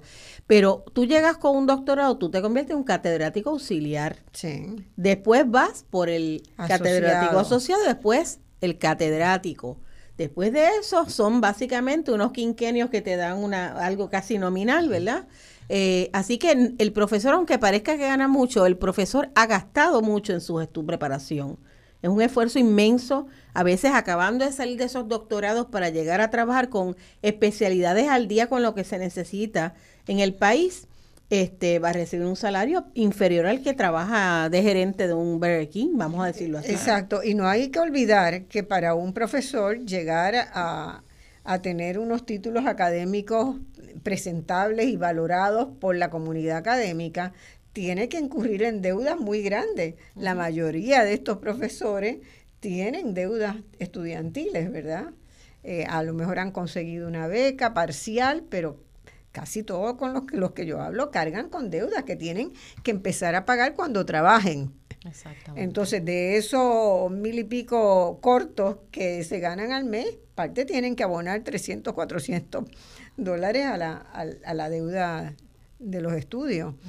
Así que es una...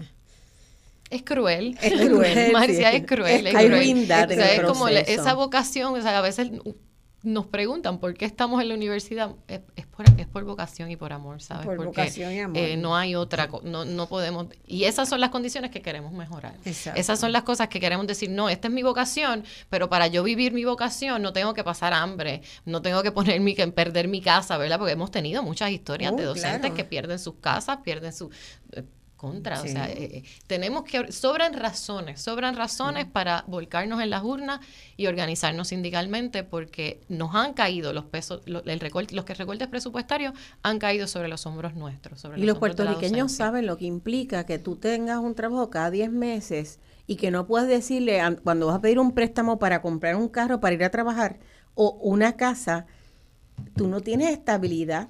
Esa es la otra cosa. no tienes, no tienes ingresos para presentar para un auto, un préstamo de un auto, de una casa, ni siquiera para un alquiler. Exacto. O sea, con, esos niveles salariales, ni siquiera para un alquiler. Y no tanto el, el bajo nivel salarial, es la inseguridad salarial. Porque tienes un contrato de seis meses o un contrato de un año a lo sumo. De diez. Muchas veces de diez de 10 meses. bueno, yo cuando estuve en la universidad era de 9, de 9 y después algunas luchas lo llevaron a 10, pero yo estuve muchos años. Ahí hay una, fíjate, hay algo interesante. en negociaciones con Haddock salió una certificación para que los contratos no fueran menor a 10 meses. Bien, porque si un profesor se reclutaba por necesidad en el semestre de agosto a diciembre, ¿verdad? Esa clase tiene una continuidad. Eh, eso se quedó en el aire. Así eso es un ejemplo de cómo las cosas en el reglamento no se enfuerzan porque tenemos docentes que tienen contratos de cuatro meses, de cinco meses. Eh, y no se cumple con eso. la diferencia de ese reglamento a tener un convenio colectivo es que en un convenio colectivo está escrito en piedra. Es ley. No es que el rector acá se puso eh, creativo, porque se ponen muy creativos los rectores a hacer, cosas. Eh, y, en un momento de flaqueza, pues aparecieron Exactamente. Así que esa es la diferencia de tener un reglamento que no se sigue y decir tener un convenio que como está apoyado por ley, la universidad no puede violentar. Y la Junta de Gobierno, la Junta de Control Fiscal tendría que pagarle los chavos para cualquier cosa que esté en ese convenio. Eh, hago una pregunta incómoda. Eh, ¿Cómo sienten ustedes que las actuales, eh, La, actual administración de la universidad y la Junta de Control Fiscal van a, a tomar esto? Bueno, eh, ahí hay que respirar hondo, ¿verdad? Hay que respirar hondo para... Uno ha visto, ¿verdad?, esfuerzos de funcionarios de la universidad, de las altas esferas, porque tienen la conciencia de que la universidad necesita más recursos, de, ¿verdad?, de, de intentar buscarlos debajo de las piedras si aparecen. Pero la actitud de la Junta de Control Fiscal hacia la universidad ha sido no ha sido una de decir me voy a sentar a dialogar con ustedes a ver qué necesitan y qué. Todo lo contrario, ha sido de un ataque frontal y tenemos una administración universitaria que no que no ha sabido eh, demostrarle lo importante que es la universidad y a llegar los fondos. Yo tengo un trabajo, yo, es lo que yo le digo a la gente, que Penchi me lo ha dicho muchas veces y ahí hemos tenido esta discusión. Yo tengo un trabajo de dar mi clase. Los administradores universitarios tienen un trabajo de conseguir los fondos que la universidad necesite y de, y de poder proteger esa fórmula presupuestaria. Y no lo han hecho, Marcia. Los, nuestra administración universitaria no ha sido vertical en defender a la Universidad de Puerto Rico. Esa es la labor que ellos tienen. Ellos, a ellos les toca convencer a la Junta de Control Fiscal. Y la obedecer. Vamos, vamos a tenerlo claro, la Junta de Gobierno mucho menos. Claro, porque son posiciones, son posiciones políticas, son, no son no están ahí por el beneficio de la universidad, están ahí porque, porque están velando otros intereses. Que, que a veces los decanos, los rectores, hasta el presidente como forman parte de la comunidad universitaria, conocen el dolor, las dificultades, la crueldad, eh, y yo eh, creo que, el sentido de humanidad en algún momento pesa, ¿verdad? Pero quienes están de afuera, porque esa, esa concepción de que a la universidad la tiene que gobernar alguien de afuera, una junta de afuera, mm. a mí me resulta muy extraña. Descabellada. claro porque ¿cómo va a gobernar algo, alguien que no sabe nada de eso, que no son educadores, porque la mayor parte de los que han estado en la Junta de Gobierno desde que se creó la Junta y se eh, cambió la Junta y han venido otras juntas, este, no son este, integrantes vivos de la, de la universidad. a mí me preocupa que en otras instituciones, la Junta de Gobierno, su función es buscar fondos, no estar en la microgerencia. La nuestra está dedicada a la microgerencia y a un balance o desbalance de fuerzas políticas, a veces del mismo partido que está en el gobierno. Sí, sí, sí. Porque tienen sus personas a cargo de estar eh, dentro de los recintos eh, tomando decisiones que favorecen o no favorecen a X o Y candidato y eso es una realidad ahora mismo. A mí me preocupa mucho qué pase con la extensión agrícola en los terrenos de Río Piedras como las residencias de los docentes o las residencias, porque ese espacio, aunque se esté utilizando muy poco, es donde puede crecer la universidad en el futuro. esos son terrenos que hay que protegerlos. Y ahí me preocupa incluso que una de las leyes más viejas de la universidad es la de proveer eh, educación a estudiantes pobres con la utilización o venta de eh, propiedades de herencia que no se reclaman. Y eso le pertenece a la universidad de las leyes más antiguas. Sí, sí, vamos a hablar de eso en la próxima, el próximo segmento. Vamos, tenemos la pausa encima ya. Gracias. Vamos, volvemos de inmediato con voz alternativa.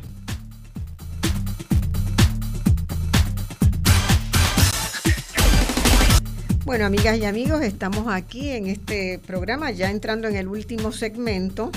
Eh, que hemos estado discutiendo el proceso que se está dando, llevando a cabo y que empieza mañana formalmente, la votación para que los profesores y profesoras de la Universidad de Puerto Rico se integren sindicalmente. Es, una lucha de muchos años, eh, tantos años como 50 años, por lo menos, este, lleva esa lucha en la Universidad de Puerto Rico y se han estado describiendo las situaciones que hacen eh, urgente y obligatorio que todos los que enseñan en la Universidad de Puerto Rico sean de plaza, tengan contrato de tiempo completo, de tiempo parcial, enseñen una clase, se presenten a partir de mañana en las unidades donde se va a estar votando, porque la universidad hay que defenderla, hay que recuperarla. Y una de las cosas que más puede ayudar a generar otra universidad es este proceso. Eh, estamos con nosotros, que hemos tenido en esta primera hora a María del Mar Rosa Rodríguez, que es la presidenta nacional de la APU, de la Asociación Puertorriqueña de Profesores eh, Universitarios.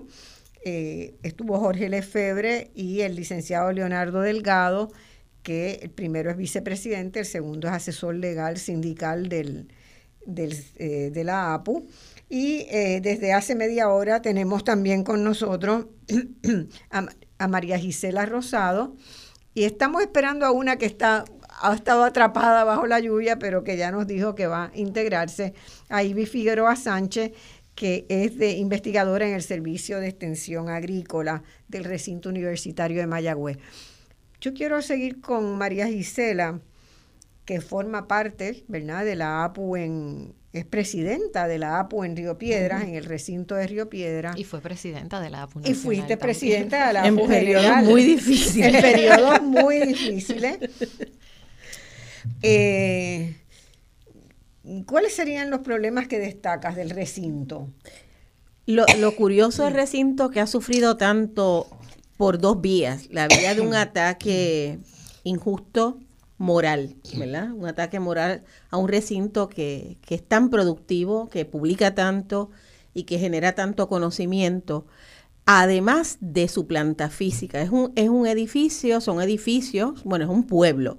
Río Piedra es un pueblo con muchísimos edificios, zonas verdes, y por ejemplo, tiene cuatro personas para recortar la grama y los alrededores del recinto. Cuatro personas cuatro para personas. Lo mismo con los que reparan eh, los acondicionadores de aire. El sistema eléctrico central trabajando un 50%, que el día que colapse es una cantidad millonaria lo que hay que eh, invertir en ella.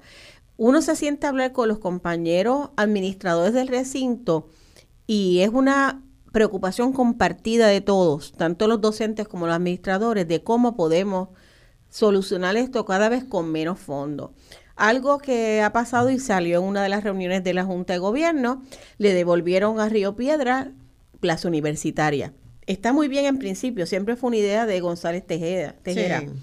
Eh, pero el problema es que no le dieron los fondos al recinto para su mantenimiento. De plaza. Le dieron creo que 3 millones, pero el, el, la limpieza y el mantenimiento de la planta, de la planta física necesita por lo menos 5 millones. Si no le dan el dinero, ¿de dónde va a salir? De las condiciones laborales de los docentes y de todos nosotros. Contrario a otras épocas donde en el recinto estaba más polarizado, ahora tú tienes una, unos investigadores eh, de naturales y de otros campos que han cobrado tanta conciencia de cuán afectados están sus laboratorios, sus condiciones laborales, la seguridad de ellos y de sus este, estudiantes a cargo, ¿verdad? Que están muy activos, tremendamente activos, y los últimos procesos que ha habido este, de paros, etcétera, han sido tremendamente diligentes, conscientes Igualmente el estudiantado, de que estamos todos en el mismo bote. Aquí hay un problema de falta de dinero. La universidad no puede funcionar con el presupuesto que tiene actualmente. Es imposible. Y más un recinto que tiene edificios históricos, que no es lo mismo restaurar que rehabilitar. Claro. Sí, la torre de la universidad es un símbolo de Puerto Rico, no solo de la universidad, y merece estar, ¿verdad? Merecería estar como están en México los edificios de la, de la UNAM, que, son considerados patrimonio del, país. Eh, y, eso ahí nosotros no, no, hay sensibilidad en, en, la, en el gobierno del valor de la universidad. Yo eso siempre ¿verdad? Resiento que, que cómo se puede lograr que la gente entienda lo que es, ¿verdad? Lo que tenemos en la Universidad de Puerto Rico. Así que tú piensas que van a ir a votar los de Río Piedra. Oh, yo, yo creo que hay una enorme necesidad de salir del espacio cómodo, de uno decir, otros van a luchar por mí. Necesitamos militancia, movilización, necesitamos que vayan porque creemos en que juntos podemos lograr muchísimo más. Entonces, lo que ustedes están diciendo es que todos los que nos están escuchando, si conocen algún profesor o profesora universitaria en cualquier recinto y en cualquier categoría, le digan esta tarde, mira, Tienes que votar. Tienes que ir a votar. y si no sabes dónde, apu.org pueden buscar, ¿verdad? Pero toda esta semana estaremos votando en Bueno, ha llegado la compañera Ivy Figueroa Sánchez. Este, Saludos, saludos. Te damos la bienvenida. Ibis es investigadora en eso de lo que hablamos un poquito, el servicio de extensión agrícola en Mayagüez. Correcto. En Mayagüez. Y el servicio de extensión agrícola es una unidad de la Universidad de Puerto Rico, ¿verdad? Que tiene varios, en varios lugares, tiene sede. Yo he trabajado, he colaborado con ellos, conozco el trabajo que hacen porque soy fanática del trabajo que que desde hace mucho tiempo eh, vienen haciendo, el trabajo de investigación, el trabajo de atención comunitaria, el trabajo de estímulo, de promoción que llevan adelante y el desarrollo también a través de de esa experimentación. En algún momento, hace unos años, como 15 años, este, la experimental tenía, había desarrollado una enorme cantidad de variedades de mango que a su vez pasaron a ser sembrados y exportados, ¿verdad? Y es una, tenemos que verlo como la fuente que genera el conocimiento que el proceso de desarrollo de Puerto Rico necesita. Entonces, en ese sentido, mucha gente sabe que existe, no sabe qué hace, pero yo quisiera que tú comenzaras explicándonos, ¿verdad? En general, cuáles son, cuál es la misión de, del Servicio de Extensión Agrícola. Claro, el Servicio de Extensión Agrícola está desde 1934, así que ya prontito vamos a cumplir 90 años de, de trabajo y de ayuda al agricultor y su familia. Eh, atendemos las comunidades de desventaja económica y social del país. Como bien mencionó, cubrimos toda la isla eh, y ofrecemos distintos servicios.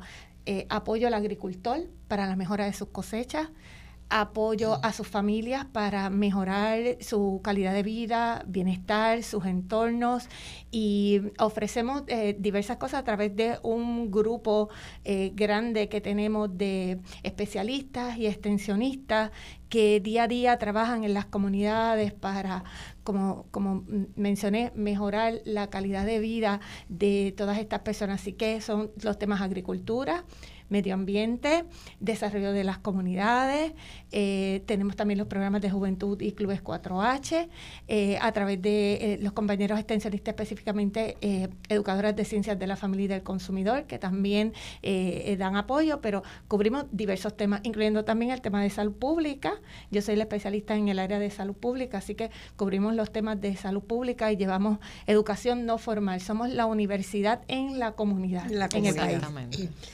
Y son eh, docentes todos ellos. Y son docentes. son parte de la docencia bien Y, y esas son las cosas que la gente no ve que hace la Universidad de Puerto Rico. Cuando usted se come un mango, se come un aguacate, no se da cuenta del trabajo que hubo de muchos científicos estudiando cómo mejorar esa variedad para que fuera más rendidora, para que durara más, todos los elementos que se toman en consideración.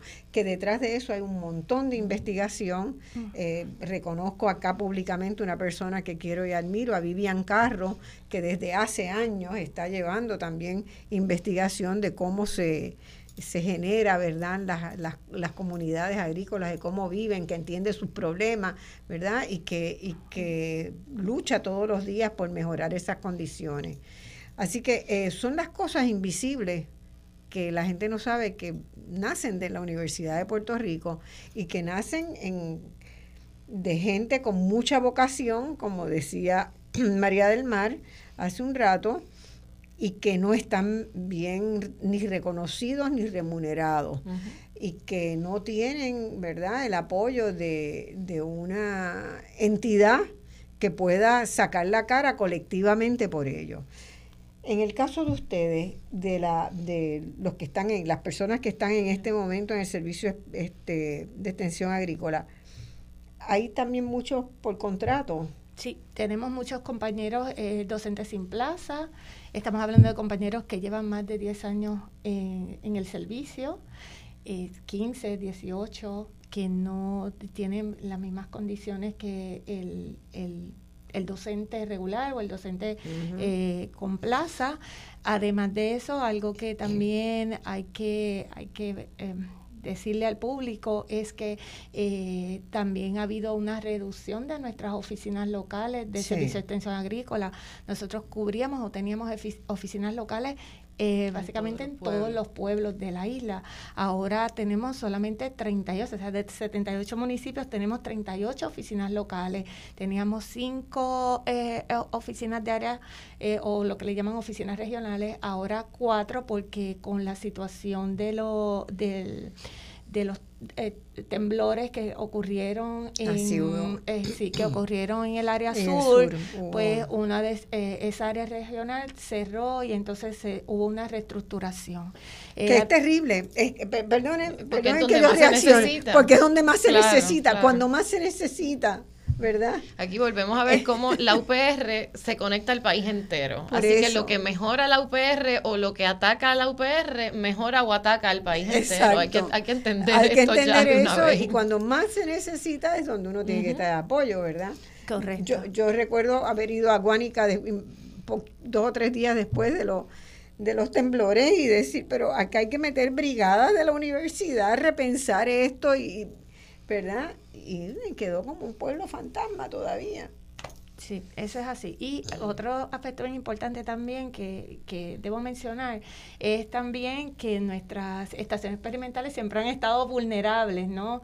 Porque siempre ha habido un, deseo de diferentes, ¿verdad? Del mismo gobierno y de otras, de otras entidades de eh, querer nuestros terrenos de eh, las diferentes estaciones experimentales. Y bueno, y yo quiero decir una cosa aquí, ¿verdad? Yo estudié en la Universidad de Puerto Rico, yo estudié economía, una de las cosas que aprendí muy bien es que buena parte de una etapa del desarrollo económico de Puerto Rico se debía a esas organizaciones. Ahí nacieron en esa estación experimental, en la parte de experimentación con la elaboración de productos, ¿verdad? Los jugos este, que se hacían de piña, lotus, y nacieron eh, los productos que se mercadean comercialmente eh, de enlatados de, muchas marcas de productos en Puerto Rico, nacieron en las estaciones experimentales. Y entonces, después se va dando un proceso de disociación de que el país no apuesta como país a seguir esa línea cuando tiene la mejor infraestructura y donde tiene una cosa que era el reconocimiento del FDA, le daba la autoridad a las estaciones experimentales de la Universidad de Puerto Rico para decir qué productos eran aptos para el consumo humano y para venderlos, envasarlos y venderlos. Y nosotros perdimos eso. Sí. o sea, eh, que la universidad no haya podido mantener esa estructura por las limitaciones que le impone el propio gobierno y la Junta eh, es, es, de sentarse a llorar, porque el desarrollo económico de Puerto Rico estaba basado ahí. Y aún así, con todas estas limitaciones, eh, tanto la Estación Experimental Agrícola y el Servicio de Extensión Agrícola continúa dando eh, lo mejor para eh, echar hacia adelante eh, los asuntos de agricultura, los, nuestros protección de nuestros terrenos agrícolas, trabajan distintas variedades de productos para mejorar, por ejemplo, el café, distintas variedades de, de, otros alimentos que son importantes. trabajamos y educamos a las personas sobre, por ejemplo, la seguridad alimentaria. estuvimos cuando toda la situación de la emergencia por COVID, eh, también estuvimos trabajando con las comunidades eh, mano a mano, eh, de forma directa, para que las personas se protegieran y tomaran las medidas de salud pública establecidas ante la situación de COVID. Lo seguimos haciendo porque el COVID vino para quedarse y también tenemos ahora la situación de influenza y muchas enfermedades respiratorias que vienen ahora en esta temporada. Así que seguimos trabajando mano a mano con las, con las comunidades y con los agricultores en el país con todas estas limitaciones. Pero lo cierto es que eh, hay una disminución de personal, eh, mucha contratación de personas eh, por nombramiento especial y eh, mucha limitación con nuestras oficinas locales de extensión que ya no hay como antes. Así que pues esto está poniendo en riesgo la labor que hacemos día a día, porque todos los días estamos en la calle y con las comunidades eh, eh, proveyendo educación no formal y haciendo todo este trabajo de divulgación a la comunidad, pero ante toda esta situación que estamos viviendo, sí, eh, pone en riesgo también nuestro, nuestro área de trabajo. ¿Y ustedes van a participar activamente en, las unidades que quedan de ustedes? Eh, sí, eh, vamos En las elecciones de mañana, porque eso es lo que tenemos que ver. ¿Cuándo les toca a ellas? A ellos les toca en diferentes días, porque como ah, están por toda la isla, van en los diferentes recintos. Y eso, y quería, ¿verdad?, comentar sobre eso otra vez vemos como la docencia universitaria, tanto dentro de extensión agrícola como en el resto de la universidad, estamos haciendo de tripas corazones. Y estamos haciendo de tripas corazones por vocación, pero eso no tiene por qué ser así. Y por eso es que necesitamos movilizarnos a votar. Porque yo lo he dicho muchas veces, ¿verdad? Nuestra vocación necesita nuestra sindicalización, porque eso mejora, mejorar las condiciones laborales nuestras, es mejorar no solo las condiciones de estudio de los estudiantes, ni mejorar la universidad, es mejorar el país entero, porque la universidad, ¿verdad?, incide en lo que es este país, ¿no?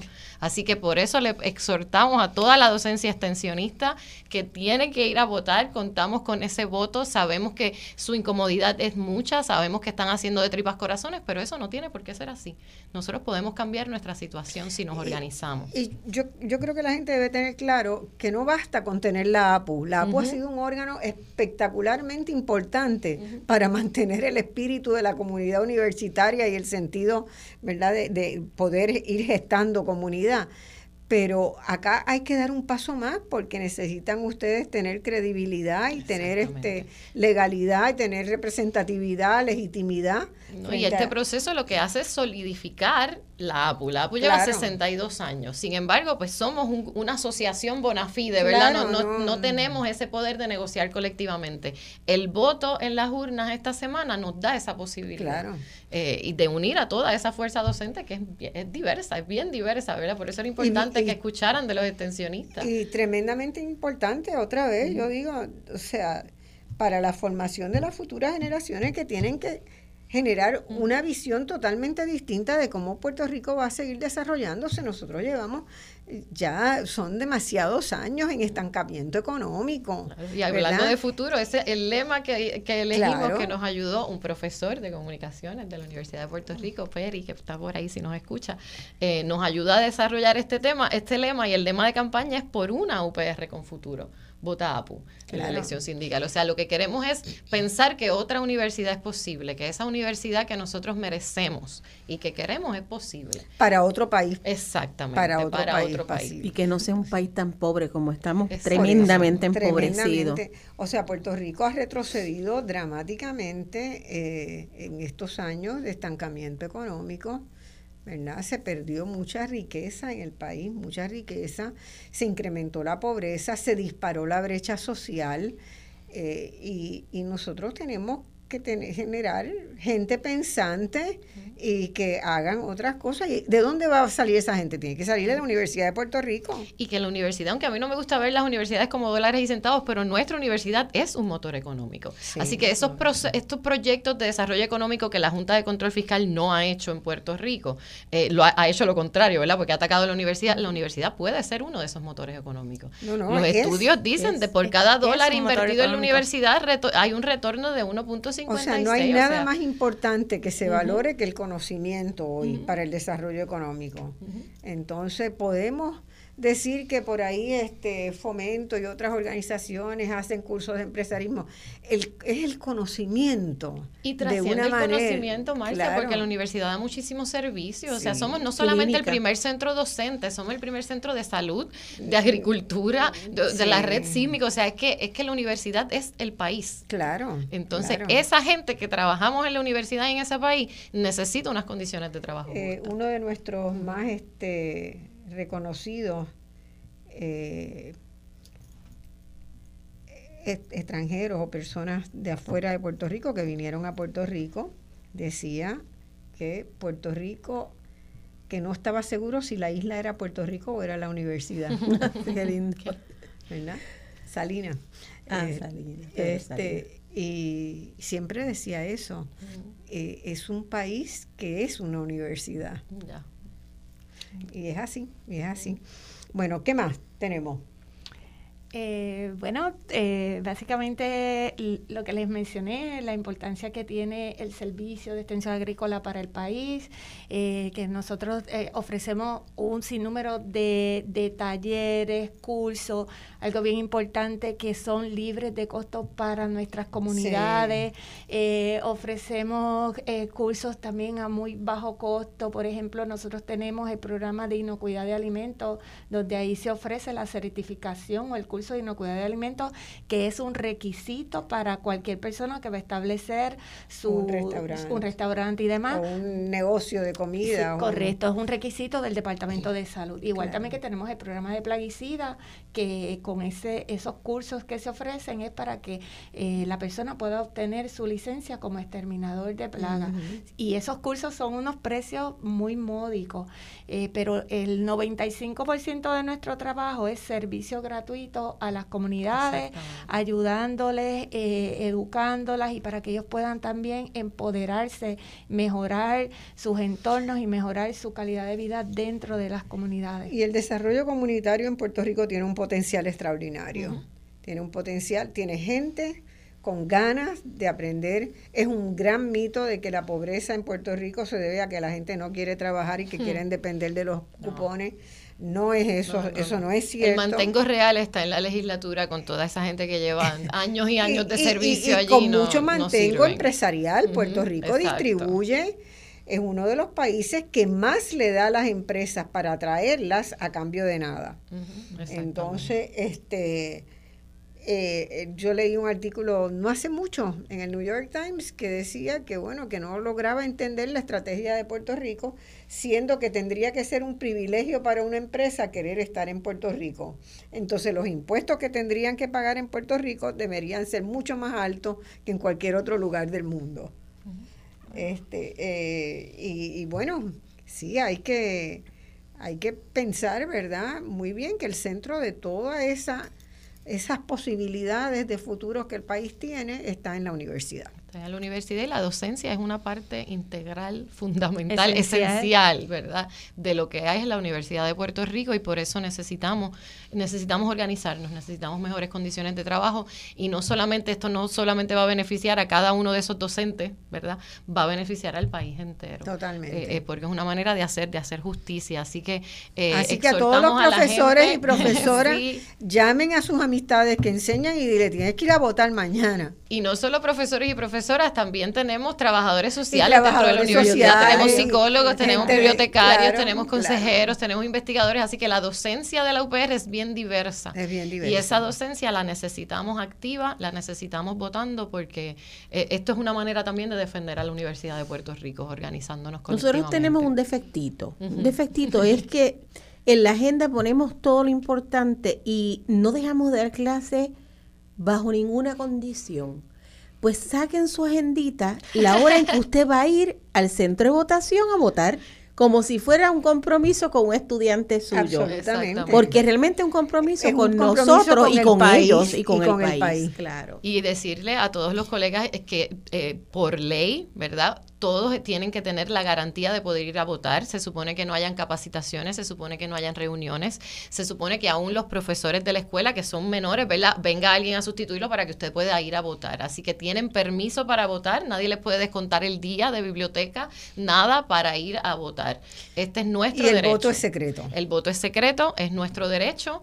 Eh, así que por favor, si ocurre cualquier cosa que usted sienta que le están coartando su derecho de ir a votar, escríbanos apu.org, eh, al, al, email apu.nacional.gmail.com, porque vamos a estar bien activos, pendientes y monitoreando que no hayan prácticas ilícitas en este proceso. Sería bueno que crearan un WhatsApp mm. de, para, para APU votación y repartieran por ahí en todos los centros el teléfono, que cualquier irregularidad les manden porque es un una línea. Vamos a estar atendiéndolos en, el, en, en, la APU, el teléfono de la APU. Eh, tenemos gente que va a estar todos los días de votación allí, pendiente a todas las llamadas que entren. Perfecto. Eh, porque este proceso, esperamos que sea un proceso limpio, fácil y suave, ¿verdad? Y también le pedimos a la docencia que no da clases esos días. Miren, eso no es como las elecciones generales, no va a ser una fila. Usted va a ir allí cinco minutos y vota, pero necesitamos que voten. Y algo bien importante que es un proceso bien sencillo. Eh, toma como quizás como mucho 15 minutos. En lo que te vas de carro, vas y votas y En el caso de Río Piedra hay trolis que cruzan normalmente el recinto, pero también vamos a tener un carro moviendo la gente, porque tenemos gente con problemas de impedimentos o de movilidad. Eso van a haber sitios. Van a estar en el centro de estudiantes. El centro de estudiantes, el salón de usos múltiples, el jueves de 9 a 3 y media. y en Mayagüez y en Ciencias Médicas, que son recintos grandes, también va a haber transportación para que la gente no tenga que caminar tanto. Bueno, los recintos grandes tienen muchas obras de votación.